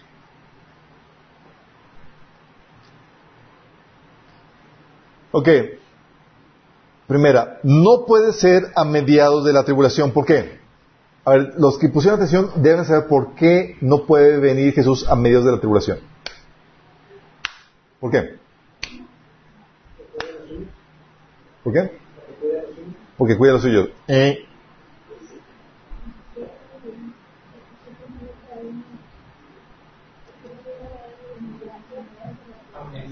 Mediados. No viene mediado, chicos, porque si viviera mediado de la tribulación, la mitad de la tribulación, significa entonces que sabemos cuándo va a venir y contradice la doctrina de la eminencia. Oye, si llega a mitad, sabemos cuándo va a ser la mitad. A partir de que firma el anticristo el tratado. ¿Sí? Entonces sabemos que no puede venir a mediados porque es sorpresa. Y a partir de que el anticristo firma el tratado, comienza los siete años y sí, sabemos cuándo va a ser la mitad de ese periodo de tiempo. ¿Sí? contradeciría la, doctrina de la eminencia, porque dice que nadie sabe el día ni la hora, que va a ser como ladrón en la noche. ¿Vamos? Y por otro lado, no puede ser mediados porque se nos prometió que la iglesia no experimentaría la ira de Dios. Así que tiene que ser antes de que Dios derrame sus juicios. ¿Vamos? Y eso se le prometió a la iglesia fiel, Apocalipsis 3, 10, a la iglesia de Filadelfia, dice, por cuanto has guardado la palabra de mi paciencia, yo también te guardaré de la hora de prueba que ha de venir sobre el mundo entero, para probar a los que moran en la tierra. ¿Eso va a venir sobre dónde? Sobre el mundo entero. Entonces, si Dios te va a guardar, tiene que secarte del mundo, porque va a venir sobre el mundo entero. Tiene sentido. Primera Tesalonicenses 5, 9 dice, porque no nos ha puesto Dios para, para ira, sino para alcanzar salvación por medio de nuestro Señor Jesucristo.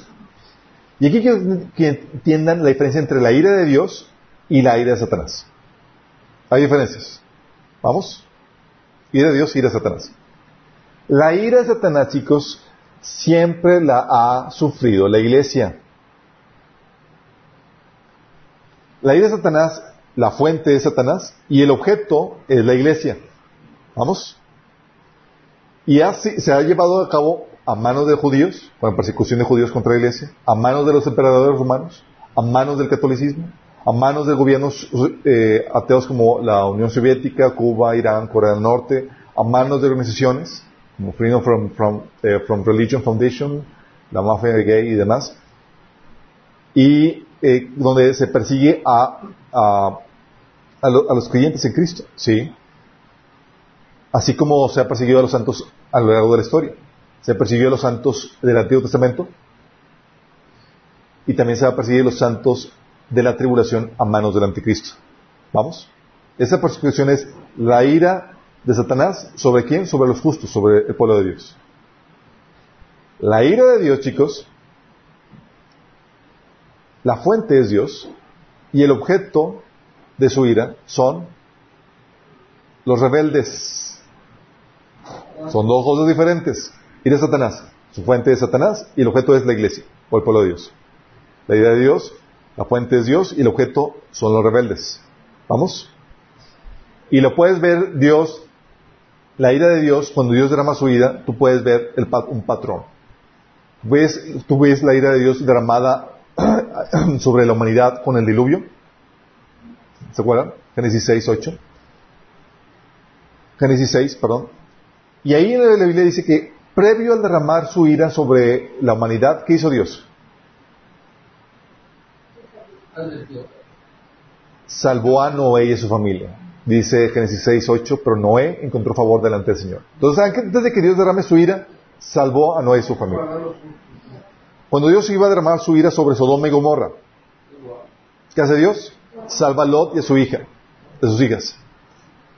Este Abraham le dijo a, Dios, ¿destruirás también el justo con el impío? hablando del juicio. Dice, no. ¿Te acuerdas cuando le dijo los, ángeles eh, a, a? Dice, date prisa, en Génesis 19, 22 dice, date prisa, escápate allá, porque nada podré hacer hasta que hayas llegado allá. O sea, no podían destruir a Sodoma y Gomorra, sino que hasta que estuvieran desguardados. ¿Se acuerdan con Jericó? Dios derrama su ira sobre la ciudad de Jericó. ¿Y a quién salva? Raab y a su familia. Josué eh, 6, 17. Solo se le perdonará la vida a Raab, la prostituta, y a los que se encuentran en su casa. ¿Sí? ¿Se acuerdan? Se derrumbó, se derrumbó todos los murallas, menos la, muralla de la, sección de la, de la casa de, de, de, Raab. ¿Sí? O, ¿se acuerdan? O Jerusalén, a manos de, Babilonia, chicos. Cuando fue deportado, ¿se acuerdan? Fíjate lo que le dice Dios a Jeremías. Jeremías 5.1. Corran por todas las calles de Jerusalén, dice el Señor Busquen arriba y abajo, busquen por toda la ciudad. Si encuentran aunque sea una sola persona justa y honrada, no destruiré la ciudad. Y todos, vamos a buscar. todos buscando. Con una sola no encuentran. Me, recuerda un episodio donde yo estaba en la prepa y nos pone el, maestro un examen y nos dice, tienen 10 minutos para copiarse y todo. ¡Ah! Todos buscando. ¡Ah! Y total estamos histéricos preguntando todo. Y luego todos sentados viendo.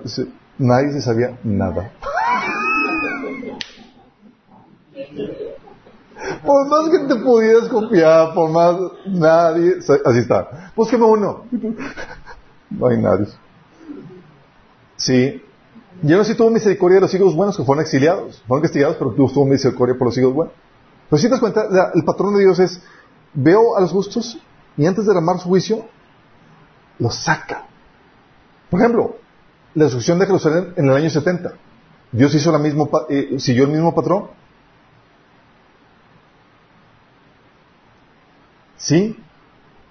Dios, Jesús advirtió a los judíos creyentes vivían en Jerusalén, en Lucas 21, del 20 al 21, dice que cuando vean a Jerusalén rodeada de ejércitos, entonces sabrán que ha llegado el tiempo de su destrucción. Entonces los que estén en Judea huyen a las colinas. Los que estén en Jerusalén deben de salir. Y los que estén en el campo no deben de volver a la ciudad. Y tú dices, Señor, te estás contradiciendo, ¿cómo vamos a salir de la ciudad cuando está Jerusalén rodeada de ejércitos? Fue rodeado por los ejércitos de Roma, muere el emperador, el, este, el general que había rodeado Jerusalén va a ser coronado emperador, deja de rodear a Jerusalén. Y los judíos, creyentes, atentos, cuando vieron la señal, huyeron. Murieron más de un millón de judíos. Dios mandó a su hijo Tito a que volviera a rodear Jerusalén y destruyera a los judíos. Murieron más de un millón de judíos, pero ningún cristiano, según Eusebio, historiador cristiano. Esos cristianos huyeron a Pella, un historiador cristiano que registró ese, episodio de la historia. ¿Por qué? Porque los cristianos tenían la advertencia de Jesús de que cuando, cuando fuera rodeado Jerusalén era el tiempo de su destrucción. Cumpliéndose también el mismo episodio. Antes de que venga el juicio, ¿qué? Dios retira a los suyos. ¿Vamos bien? Y a la tierra en los juicios, y cuando Dios derrama sus juicios y sus castigos en Apocalipsis, ¿tú crees que cuando Dios derrama sus juicios y castigos, su ira, como, están registrados en, Apocalipsis, Dios va a seguir el mismo patrón, salva a la iglesia antes de que Dios derrame sus juicios sobre la tierra?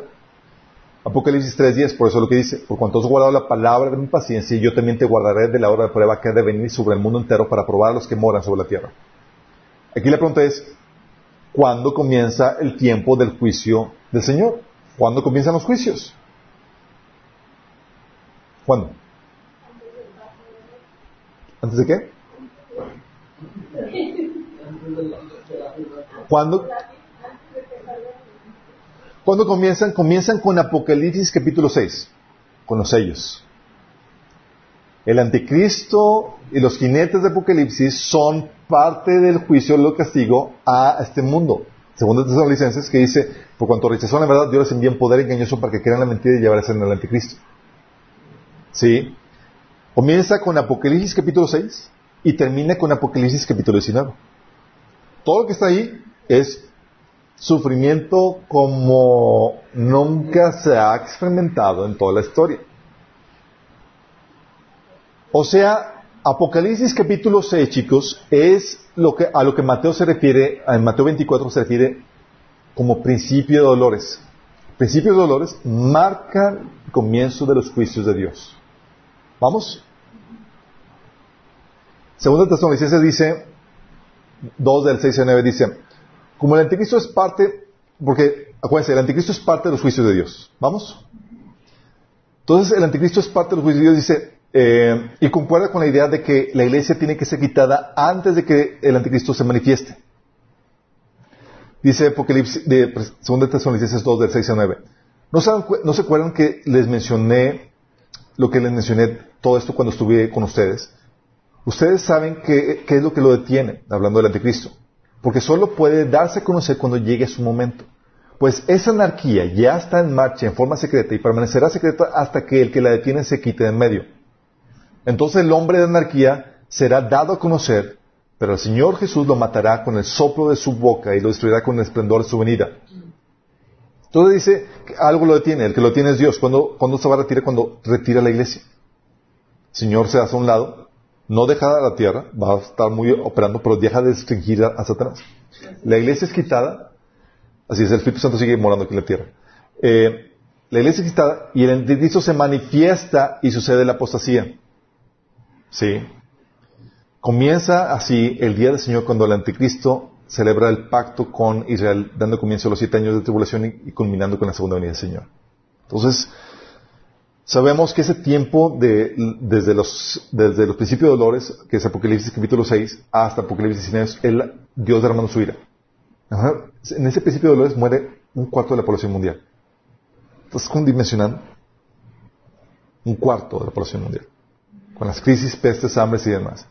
Esta cuarentena que muchos dicen, no, es que esto ya, el principio de dolores, no, no saben lo que estás diciendo. No es nada. Esto, esto es solamente un jalón de orejas por parte de Dios, como viene en Amós 4 del 6 al 12. Dice, Dios te sacude, te manda tribulaciones, te manda pruebas, te manda dificultades para que atiendas previo a lo que va a ser verdaderamente el juicio de Dios. ¿Vamos? Aparte, la Biblia menciona, aparte que se nos prometió que no experimentaremos la ira de Dios, que ya sabemos de dónde, dónde comienza, que la iglesia está en el cielo. La iglesia, estamos en el cielo cuando comienzan los, juicios, chicos. La iglesia representada en los 24 ancianos está en el cielo cuando se abren los sellos de Apocalipsis capítulo 6. 24 ancianos. Muchos preguntan, ¿quiénes son los 24 ancianos? ¿Quiénes son los ancianos? una identidad misteriosa. Podamos saber, porque Apocalipsis 7, del 13 al 14, los distingue de los creyentes de la tribulación. Habla de los ancianos y los creyentes de la tribulación. Entonces son dos cosas diferentes. Apocalipsis 7, 11 los distingue los ancianos de los ángeles. Entonces no son ángeles. Y Apocalipsis capítulo 7 y capítulo 12 los distingue de la nación de Israel. Entonces no son la nación de Israel los 24 ancianos. los 24 ancianos tienen características únicas que nos dan pistas de quiénes son. Dice Apocalipsis 4.4, lo rodeaban el trono, 24 tronos en los cuales estaban sentados 24 ancianos. Tenían vestiduras blancas, tenían una corona de oro sobre la cabeza. Ok. ¿A quién se le prometió que se sentaría en tronos? los creyentes. Apocalipsis 3.21 dice que el que venciera se va a sentar en trono. ¿A quién se le promete vestiduras blancas? Apocalipsis 3, el 4 5 habla de que a los creyentes se les promete vestiduras blancas. ¿A quién se le, se le promete coronas de oro? A los creyentes. Apocalipsis 2, del 10 y, 3, 11 habla de que los creyentes vencedores van a tener coronas de oro. Y aparte, los, los 24 ancianos cantan los cantos de los redimidos. Nos ha redimido de toda lengua, tribu y nación. ¿Sí? Todos son personas y son redimidos. Y aparte, dice aquí, a los ancianos, esos ancianos son llamados también sacerdotes. Le dice 5, 11. Y nos has hecho reyes y sacerdotes. Entonces, eh, y en la Biblia eh, cantan, ellos están cantando que son reyes y sacerdotes, Apocalipsis 5.10, y los únicos sacerdotes no levíticos mencionados en la, Biblia son Jetro, Éxodo 3.1, y Melquisedec, Génesis 14, del 18 al 20. Nosotros, el Mesías es del sacerdocio de Melquisedec, Salmos 110, 4 y Hebreos 5, del 6 a 7. Y la iglesia, por ser cuerpo de Cristo, comparte ese mismo sacerdocio, el sacerdocio de Melquisedec. ¿Sí? Entonces sabemos que compartimos ese sacerdocio, esos ancianos son sacerdotes, pero también les llaman ancianos. ¿Y si sabes cómo le llaman, cómo se les llama a los líderes de la iglesia en el Nuevo Testamento? Ancianos. Tito 1.5, Hechos 15.6, Hechos 20.28, 1 Timoteo 5 del 2 del 5 al 9, se les llama ancianos a los líderes de la iglesia. ¿Vamos? Entonces, Sentados, sobre, eh, sentados en tronos, vestiduras blancas, coronas de oro, cantan el canto de los redimidos, se les llama ancianos, son sacerdotes. ¿Quiénes son? La iglesia. Somos nosotros, chicos. Sí. y aquí está compartiendo el gobierno juntamente con Dios y se nos prometió que vamos a gobernar juntamente con Dios. ¿Vamos? Todos están en el bosquejo, chicos. Ok. Entonces, y a otra parte, ¿por qué el, rapto tiene que ser antes? Porque el rapto marca el inicio del tiempo de prueba que vendrá sobre el mundo. Lucas 17, del 26 al 36 dice, como el Hijo del Hombre, cuando el Hijo del Hombre será como en los días de Noé. En ese día la gente disfrutaba de banquetes, fiestas, casamientos, hasta el momento en que Noé entró en su barco y llegó el diluvio y los subió todos. ¿Hasta cuándo? Hasta que Noé fue quitado y vino la destrucción la gente vivía su vida normal. ¿Ok? Dice, el mundo será como los días de Lot, cuando las personas se ocupaban de sus quehaceres diarios, comían, bebían, compraban y vendían, cultivaban y edificaban, hasta la mañana en que Lot salió de Sodoma. Entonces llovió del cielo fuego y azufre y destruyó todos.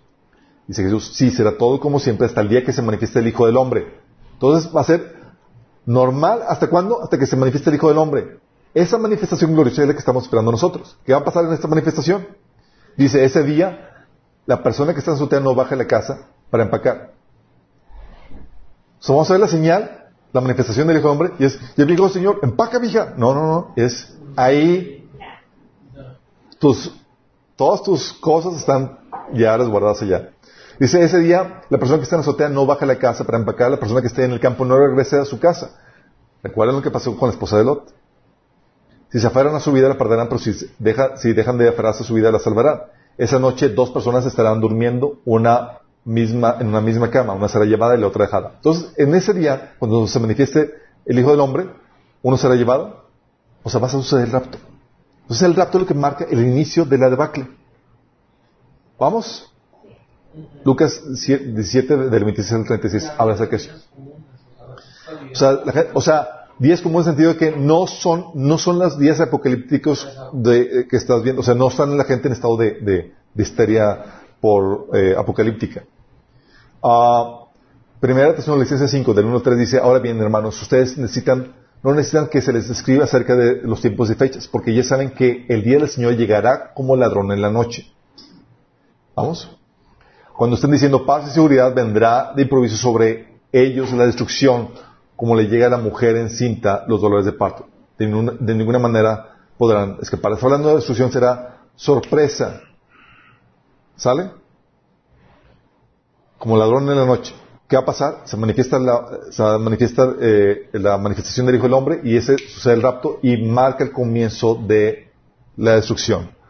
Entonces, el rapto marca el inicio del tiempo de prueba que va a venir sobre el mundo entero, el comienzo de los juicios de Dios. Y aparte, el rapto es el factor sorpresa que te indica que este debe suceder. Si el rapto es el factor sorpresa, te indica que este debe suceder antes que cualquier cosa. Es inminente, no hay ningún requisito o señal que lo tenga que preceder. Los tiempos de juicio, chicos, van a despertar al mundo a su cruda realidad. O sea, yo cuando veo así como que, oye, está muriendo la, una cuarta parte de la población, es, ya sabes que estás en el apocalipsis. Sí. Si aparece el anticristo o los juicios anunciados, no me hace sorpresa. Oye, apareció tal cual un, un gobierno mundial, tal cual como dice la Biblia. Pues ya qué sorpresa, pues ya sabes que ya el Señor está a la vuelta de la esquina. Si, si ves que los juicios, tal como viene la Biblia, empiezan a manifestarse, pues ya qué sorpresa. No, el rapto es es el factor sorpresa. Como lo leímos en el pasaje de Lucas 17 del 26 al 36. Lo enseña. La gente estaba viviendo sus vidas normales hasta que de forma sorpresiva los justos son tomados y entonces llega la destrucción sobre ellos. ¿Vamos? Pero también lo puedes ver con Pablo. Si él esperaba ser raptado en su tiempo, porque él esperaba, él consideraba que iba a ser llevado, y muchos teólogos dicen, uh, se equivocó Pablo. No, no se equivocó. Como, él sabía que era inminente decir que no había ningún requisito que lo tenía que preceder el rapto, él sabía que podía llegar en su tiempo. Entonces, como él esperaba, estaba correcto. Y esa es la actitud que todos debemos tener. No es como que, ah, se equivocó Pablo, entonces ya no lo esperas. No, no, no. Es inminente, puede venir en cualquier tiempo. Entonces, confirmamos con la expectativa, Pablo, que el rapto precede cualquier señal, al menos que tú digas es que Pablo no tenía ni la menor idea de cuándo iba a suceder. ¿Tú cuál le vas? ¿O Pablo sabía mucho o Pablo no sabía? Pero sabía. De hecho, se nos enseña, Pablo nos enseña a esperarlo a, a, él, a Jesús, no a un evento. No que, ah, chicos, esperen al anticristo porque tiene que llegar primero. No, nos enseña a esperar a Jesús a Él, no a otro evento. Filipenses 3:20. Nuestra ciudadanía está en los cielos, de donde también esperamos al Salvador y al Señor Jesucristo. Esperamos a, a Él. Se nos enseña a esperar a Él, no al anticristo, no a los juicios, no a nada más. Romanos 13:11. Hagan todo esto conscientes del tiempo que vivimos, de que ya es hora de que despertemos del sueño, porque nuestra salvación está más cerca de nosotros ahora que cuando iniciamos o ah, cuando inicialmente creímos. Estamos esperando el cumplimiento de nuestra redención cuando Jesús llega por nosotros. Filipenses 3:20, ya se lo leí. Uh,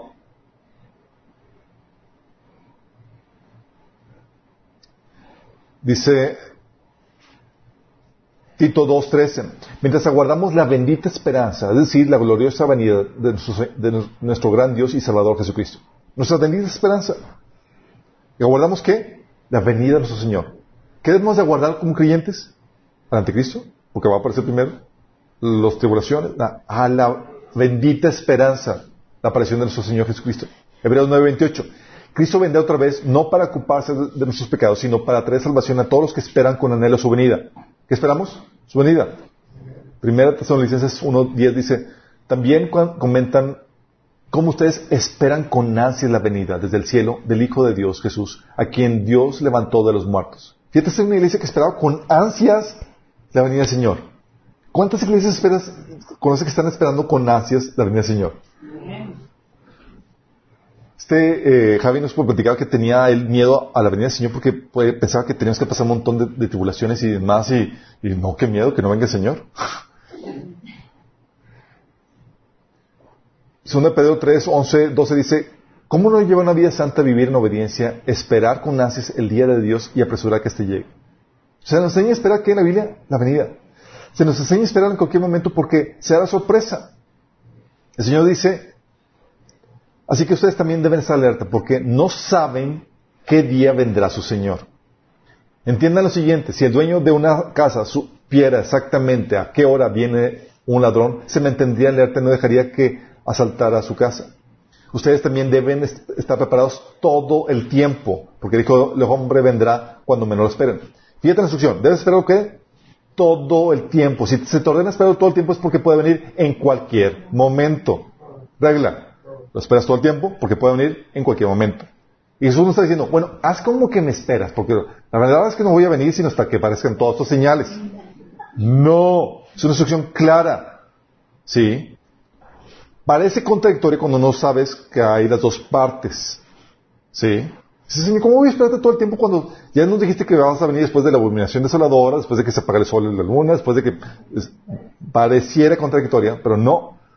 Cuando sabes que hay dos componentes de la venida, entiendes todo perfectamente.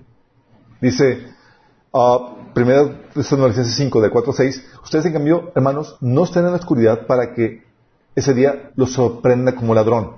Porque estamos esperando todo el tiempo, chicos. Estamos en los tiempos. No sabremos el día y la hora, pero sabremos la víspera de su unidad, porque vamos las señales. ¿Recuerdas cuando Jesús le reclamó a los judíos hipócritas que sabéis distinguir las señales de los cielos, digo, las, señales de, los cielos, pero no de, los tiempos? Sí. Apocalipsis 3.3 dice, si no te mantienes despierto, cuando menos esperes, caeré sobre ti como ladrón. Entonces ahí hay unos que les a pescar de sorpresa. Por otro lado, chicos, si viniera durante la tribulación que vendrá, ¿qué esperanza es esa? ¿Cómo te puedes alentar unos a otros con esas palabras? Primera Tesalonicenses 4, 18 dice, por tanto, anímense unos a otros con esas palabras, hablando de que el Señor nos va a recoger. Y dice, sí, pero nos va a dar antes una tunda de perros bailarín. Entonces, Señor, y viene por ti, por nosotros, nos va a llevar, sí, pero antes viene la tribulación y voy a sufrir la persecución y la, y la hambre y las, y las plagas y todo. Pues, ¿qué, qué, esperanza es esa? ¿Cómo te alientas? Tito 2.13. Mientras aguardamos la bendita esperanza, es decir, la gloriosa venida de nuestro gran Dios y Salvador Jesucristo. ¿Qué bendita esperanza es esa si el Señor viene después de ti? Es que, espérame, es que antes, antes de que el Señor venga por nosotros, el Señor nos va a dar una tunda, pero bien, y los que sobrevivamos, los que aguantamos la tunda, entonces ya, toda la esposa, la novia moretoneada del Señor, ¿Te imaginas? O sea, vemos el, patrón de Dios donde, oye, rescató a Noé antes de derramar los juicios, rescató a Lot antes de derramar sus juicios, rescató a Raab antes de derramar eh, de Jericó, rescató, o sea, antes de cada uno, y dice, bueno, es que aquí no. Es que aquí a su iglesia la ama tanto que va a dejar que, que vive, sufrir su ira. y así mismos, ira a Satanás, ira de Dios. La ira de Satanás siempre la hemos sufrido, chicos. Siempre ha habido tribulación. De hecho, hoy en día, más cristianos mueren como mártires que en toda la historia de la, del Aquí estamos libres, sí, pero en, Medio Oriente, en Rusia, eh, en, este, los países musulmanes eh, y en China están sufriendo como no te imaginas. ¿Sí? Entonces, ¿cómo te puedes alentar si, si el Señor fuera a venir después de eso? ¿Qué palabras de aliento son? Anímate, hermano. Ya casi viene, viene primero la tribulación, el anticristo, y vamos a sufrir así bien. Pero, pero Señor ya viene. No, pues que no venga. Sí, y aparte, no sé si sepas, pero en una guerra, chicos, siempre se retiran a los embajadores antes de empezar la invasión. ¿Sí sabes eso? Oye, que va a comenzar la, guerra, retiran a los embajadores. ¿Y qué somos nosotros? Que estamos declarando la guerra a este mundo que se puso contra Dios. ¿Y qué se hace? Antes de, ya que van a lanzar los, los misiles, vamos a retirar a los embajadores para que no sufran las consecuencias de la guerra. ¿Sí? Segunda de Corintios 5.20 dice que somos embajadores de Cristo. Que ahorita estamos en el plan de la embajada. Entonces, antes de que comience la guerra, chicos, acuérdense que el Evangelio es una amenaza de guerra. Arrepentidos porque el reino de Dios ha acercado. Venimos con toda la caballería. Date por vencido, ríndete. ¿Sí? Porque vamos, venimos con todo. ¿Sí? Ya, que, ya cuando veas que desaparecemos, ponte a temblar. ¿Sí? Y aparte, Jesús afirmó que podrías escapar de ese tipo de prueba. Lo dijo, dijo Lucas 21:36, velad pues en todo tiempo orando que seáis tenidos por dignos de escapar de todas esas cosas que vendrán y de estar de pie delante del Hijo del Hombre. se puede escapar, chicos. Y la única forma de escapar de lo que está por venir, porque es una crisis, son crisis y, plagas que van a venir sobre todo el mundo entero, la única forma es saliendo del mundo entero. ¿Qué versículo es ese? Lucas 21:36. También nos enseña que no es un tiempo de prueba local, porque hay gente, no, es que va a haber partes donde van a estar bien y otras no, y así. No, no, no. Dice Apocalipsis 3.10 que es un tiempo de prueba que va a venir sobre el mundo entero. No son tiempos de crisis locales, chicos. Crisis locales siempre ha habido. Hay gente que dice, no, es que ya, le llegó el Apocalipsis a los de Venezuela. Y dice, sí, no, no, no. Apocalipsis viene, es, es dimensión global y, y matona, chicos. En, en el sentido literal de la palabra. Sí, entonces en Apocalipsis 3.10 se nos promete que si somos fieles a su palabra, escaparíamos de esa hora de prueba. Y aparte, si la iglesia es, el paréntesis en el trato de Dios con Israel, ese paréntesis debe cerrarse antes de que vuelva Dios a enfocarse con el pueblo de Israel. Se abre el paréntesis en el trato de Israel cuando rechazan al, Mesías, ¿se acuerdan? Vimos la desolación pasada, Daniel 9.26. Y Dios no tratará con Israel sino hasta que se haya terminado de formar su iglesia, lo que dice que se haya completado el número de gentiles que aceptarán a Cristo. Romanos 11:25.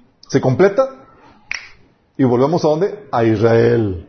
Queda y vuelve a contar, vuelve la agenda de Dios, los, siete, los 70, con lo último que faltaba de los siete años.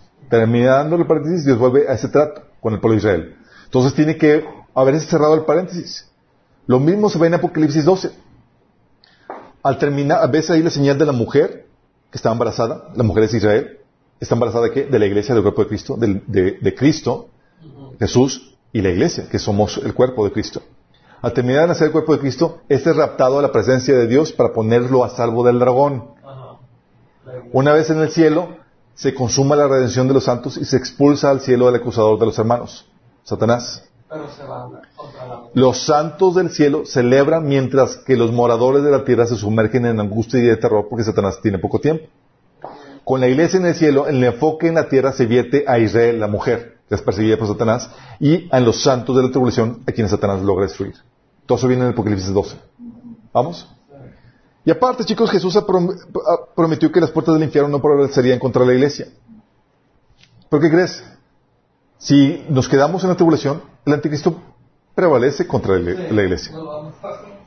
Apocalipsis 11, 7, Apocalipsis 13, 7 dice que vence a los santos. ¿Cómo no vencer? ¿Se supone que la iglesia no va a ser invencible? Pues no. Y aparte, las bodas del Cordero suceden en el cielo, chicos. Tiene que, tiene que haber tiempo suficiente para dicho evento. No es como que, ah, vamos a celebrar. Y no, tiene que haber tiempo, tiempo suficiente. Primer acto sucede la boda, se, le dan las vestimentas resplandecientes, osémonos y alegramos porque a, la, novia se le ha conseguido vestirse de lino fino resplandeciente, porque dice 19, de 7 9. Y segundo acto, Jesús regresa con todos los santos, ¿sí? Con los ejércitos celestiales, vestidos de lino, lino fino, blanco, limpio, que es, siguió sin caballos. Esta relación, chicos, de la boda, en su relación con la iglesia, sigue el modelo de una boda judía. ¿Saben cómo son las bodas judías? Bien amena, chicos. Son. La boda judía dura siete días, chicos. Imagínate, ahorita con un día estamos ahí como que todos así como que, ay, va a costar las perlas de la Virgen. Bueno, imagínate siete días. Sí. con cuatro horas ya, pues, ya te vas a la quiebra. ok. Déjame explicarte cómo son la tradición. Comienza con el que tú va, que es el contrato de esposamiento. llega, eh, es donde llega el, el novio a la casa de la novia con, con su, con sus papás y demás, y ahí en el, en, en el, en la con la familia, en el petit comité, se hacen los votos matrimoniales. Lo que le llamamos nosotros pedida, pero no que nos pedida, aquí es, se casan, hacen el pacto matrimonial. ¿Vamos? Ya están pedidos, están casados. Eh, pero no consuman el matrimonio. Ya les pertenece. Cuando la Biblia tú lees que está desposado, tú es sinónimo está casado. Ya se te puede, si tú te hallas infiel en ese tiempo, no, no es novio, ¿sale? Ya están casados. Si eres infiel en ese, en ese momento, ya se te puede apedrear por, porque ya estabas casado. ¿Sí? Porque lo que une, de los que toman de matrimonio saben que lo que te une es el voto matrimonial, no el sexo. ¿Sí? El sexo es para una sola carne. Pero lo que te casa es el voto matrimonial, eh, con testigos. Entonces de ahí en adelante, ¿qué pasaba? Hacían el voto matrimonial, intercambiaban, tomaban una copa, brindaban, ¿sí? Y de ahí el novio partía a la casa de su padre. Porque se arrepentía. no, no se arrepentía. ¿Qué pasaba, chicos? Por más lana seguir todos los días. Partía a la casa de su padre porque, aunque les parezca a las mujeres disparatado, la mujer iba a vivir a, la, a una, eh, cerca de la casa de sus suegros. Dice vivir con tu suegra, imagínate. Sí. Cerca. Es decir, cerca, al lado. Dice que están cerca. Sí, preparaba el novio una adición a la casa de su padre. ¿Por qué? Porque acuérdate que el, hijo trabajaba en la finca de su papá, era un negocio familiar, sí, el, hijo heredaba lo de su papá. ¿Se acuerdan? Entonces preparaba una adición en su casa y ella, mientras que el, novio ya casado, eh, se iba a preparar la, nueva adición en su casa para donde él y, su esposa y ella vivir, ella esperaba eh, a- es- su regreso que iba a ser sorpresa. No sabía cuándo iba a regresar. ¿Cierto? Típicamente tomaba un año. Sí. O sea, iba aproximadamente un año para regresar. Y cuando regresaba, regresaba de forma sorpresa. Usualmente era de, de noche, a la medianoche venía el novio con, con, con montón de amigos, haciendo alg- algar- algarabía, con sonido y demás, con así, y venía por la, venían con antorchas, acompañaban a la novia hasta la casa de la novia, y el grito del novio avisaba la llegada a la novia. Ella no sabía cuándo, entonces la novia siempre estaba en espera de que puede ser hoy, estaba así con la angustia de, con la cosita de que puede llegar ya mi esposo ya para llevarme a, con él. Sí. Todas, qué grueso. Y entonces ya lo que pasaba era que eh, lo escoltaban a, la a, la UPA, las damas de honor, eh, a- y eh, que era la boda. Ya, llegó- ya venían y se- empezaba la celebración, que eran siete días. Ah, al comienzo de los siete días, consumaban el matrimonio, las- tenían relaciones sexuales. Sí, los novios entraban solos al, cu- al- al cuarto, mientras que toda la familia se esperaban afuera. Ay, no, qué nervio. No. Qué extraño. Entonces consumen el matrimonio, luego sale novio anunciando la consumación del matrimonio y comienza la celebración que duraba siete días. Yo no sabía, chicos, pero en, en India todavía sigue esto. Estaba yo en Harvard cuando me hice eh, estudiando, ahí había varios estudiantes extranjeros y estaba una chica diciendo estaba estresada porque tenía que ir a la boda y tenía exámenes y demás. Y yo, pues, vas y vienes y que son siete días. Yo, siete días, ¿qué te pasa una boda así? Y empezó a platicarme cómo era. Y después me enteré cómo era la boda judía. Y dije, ¿están celebrando el mismo patrón? Y me platicó eso, que entraban los novios a un cuarto y toda la familia se afuera en la planta baja esperando que... eh, y, era- y comía- y imagínate la cosa. mira. ¿Qué crees que hizo Jesús? Siguió el mismo patrón. Primero celebró el desposamiento con la Santa Cena. Ese es el pacto. Sí, en ese, en ese, así como el novio celebraba, hacía los votos matrimoniales, lo hacía el pacto, y intercambiaba regalos, daba regalos a la novia, pagaba la dote y demás, así Jesús daba el precio por la novia. Sí, es el pacto matrimonial. Tú y yo No somos la novia, en el sentido de que, de que somos, estamos noviando, en el sentido, sino en el sentido oriental. Estamos casados. ¿Vamos? Tú ya le debes fidelidad al esposo. ¿Vamos? Y ahorita, ¿qué hizo Jesús? ¿Se acuerdan cuando Jesús dijo en, Juan 14? En la casa de mi Padre hay mucho espacio. Voy a prepararles un lugar para ustedes. Igual que el novio con la Y entonces voy a venir por ustedes para que estén conmigo. ¿Vas a entender la misma cosa? Siguiendo el mismo patrón.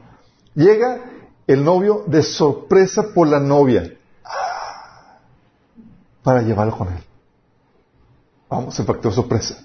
Y son siete días de celebración. Pues curiosamente partimos y comienzan siete días, los siete años de tribulación.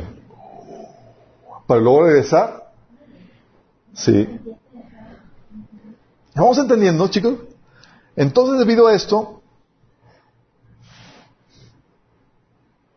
mm, mm, ok, ok, ¿dónde está? Aquí está. Entonces, debido a esto, ¿el rapto cuándo lo colocamos? Antes. El rapto, sorpresa, se quitan los embajadores y comienza el bombardeo, chicos. Principio de dolores. Se manifiesta el anticristo que es parte de los juicios de Dios. Se firma el tratado. Siete años de tribulación, se, viola el pacto de la mitad, comienza la gran tribulación, se pone la abominación desoladora, que es la imagen del, anticristo, que manda a matar a todo el que no lo adore. Y al final se convierte el pueblo de Israel, clama al Señor y rezamos nosotros, juntamente con Cristo, al rescate, a salvar al día, chicos. El anticristo está esperándonos. El anticristo, derrotamos al anticristo, Satanás es derrotado, eh, encadenado por mil años. Juzgamos a los sobrevivientes, Comienza el milenio, la última rebelión, luego la última resurrección para el juicio ante el trono blanco y nos mudamos de tierra, donde va a estar la nueva ciudad. Con eso tenemos ya el panorama completo. Ok, es importante esto porque vamos a ver paso por paso los detalles de todo este calendario. ¿Vamos? Entonces, ¿qué vamos? Yo que salgas aquí con expectativa. Si antes no, no, no, esperabas al Señor porque decías, no, todavía falta que se evangelice a toda la tierra para que el Señor venga, todavía falta que venga el gran avivamiento, todavía falta que... No, no, no, no, no. Igual que Pablo, ahora sabes que lo puedes esperar ya, puede venir hoy mismo en la noche. Y si tienes esperanza, dice la Biblia, que te vas a santificar. Porque no quiere decir que te pesque el Señor con manos en la masa. ¿Sale? Oramos. Amado Padre Celestial, damos gracias, Señor, porque tu palabra nos revela, nos enseña, Señor, cuándo van a suceder estas cosas, Señor. Y nos da esta expectativa hermosa, Señor, de que vamos a escapar del tiempo de ira tuyo, Señor. Porque tú nos, nos has destinado para ira, sino para salvación, Señor. Gracias, bendito Padre, porque sabemos que somos tu novia, Señor Jesús, y que vas a venir por nosotros para estar contigo para siempre, Señor. Porque has preparado lugar para nosotros en esa gran ciudad de la Nueva Jerusalén, Señor. Te pedimos, Señor, que nos ayudes a vivir expectantes de esa venida, Señor. Expectantes y preparándonos. Como esa novia que se preparaba para su novio, Señor, nosotros preparándonos, embelleciéndonos, volviéndonos mejor para ti, Señor, por la obra de tu Espíritu Santo y tu palabra en nuestros corazones. Ayúdanos, Señor, estar listos para recibirte como te lo mereces, oh gran Rey. En tu nombre, Jesús. Amén.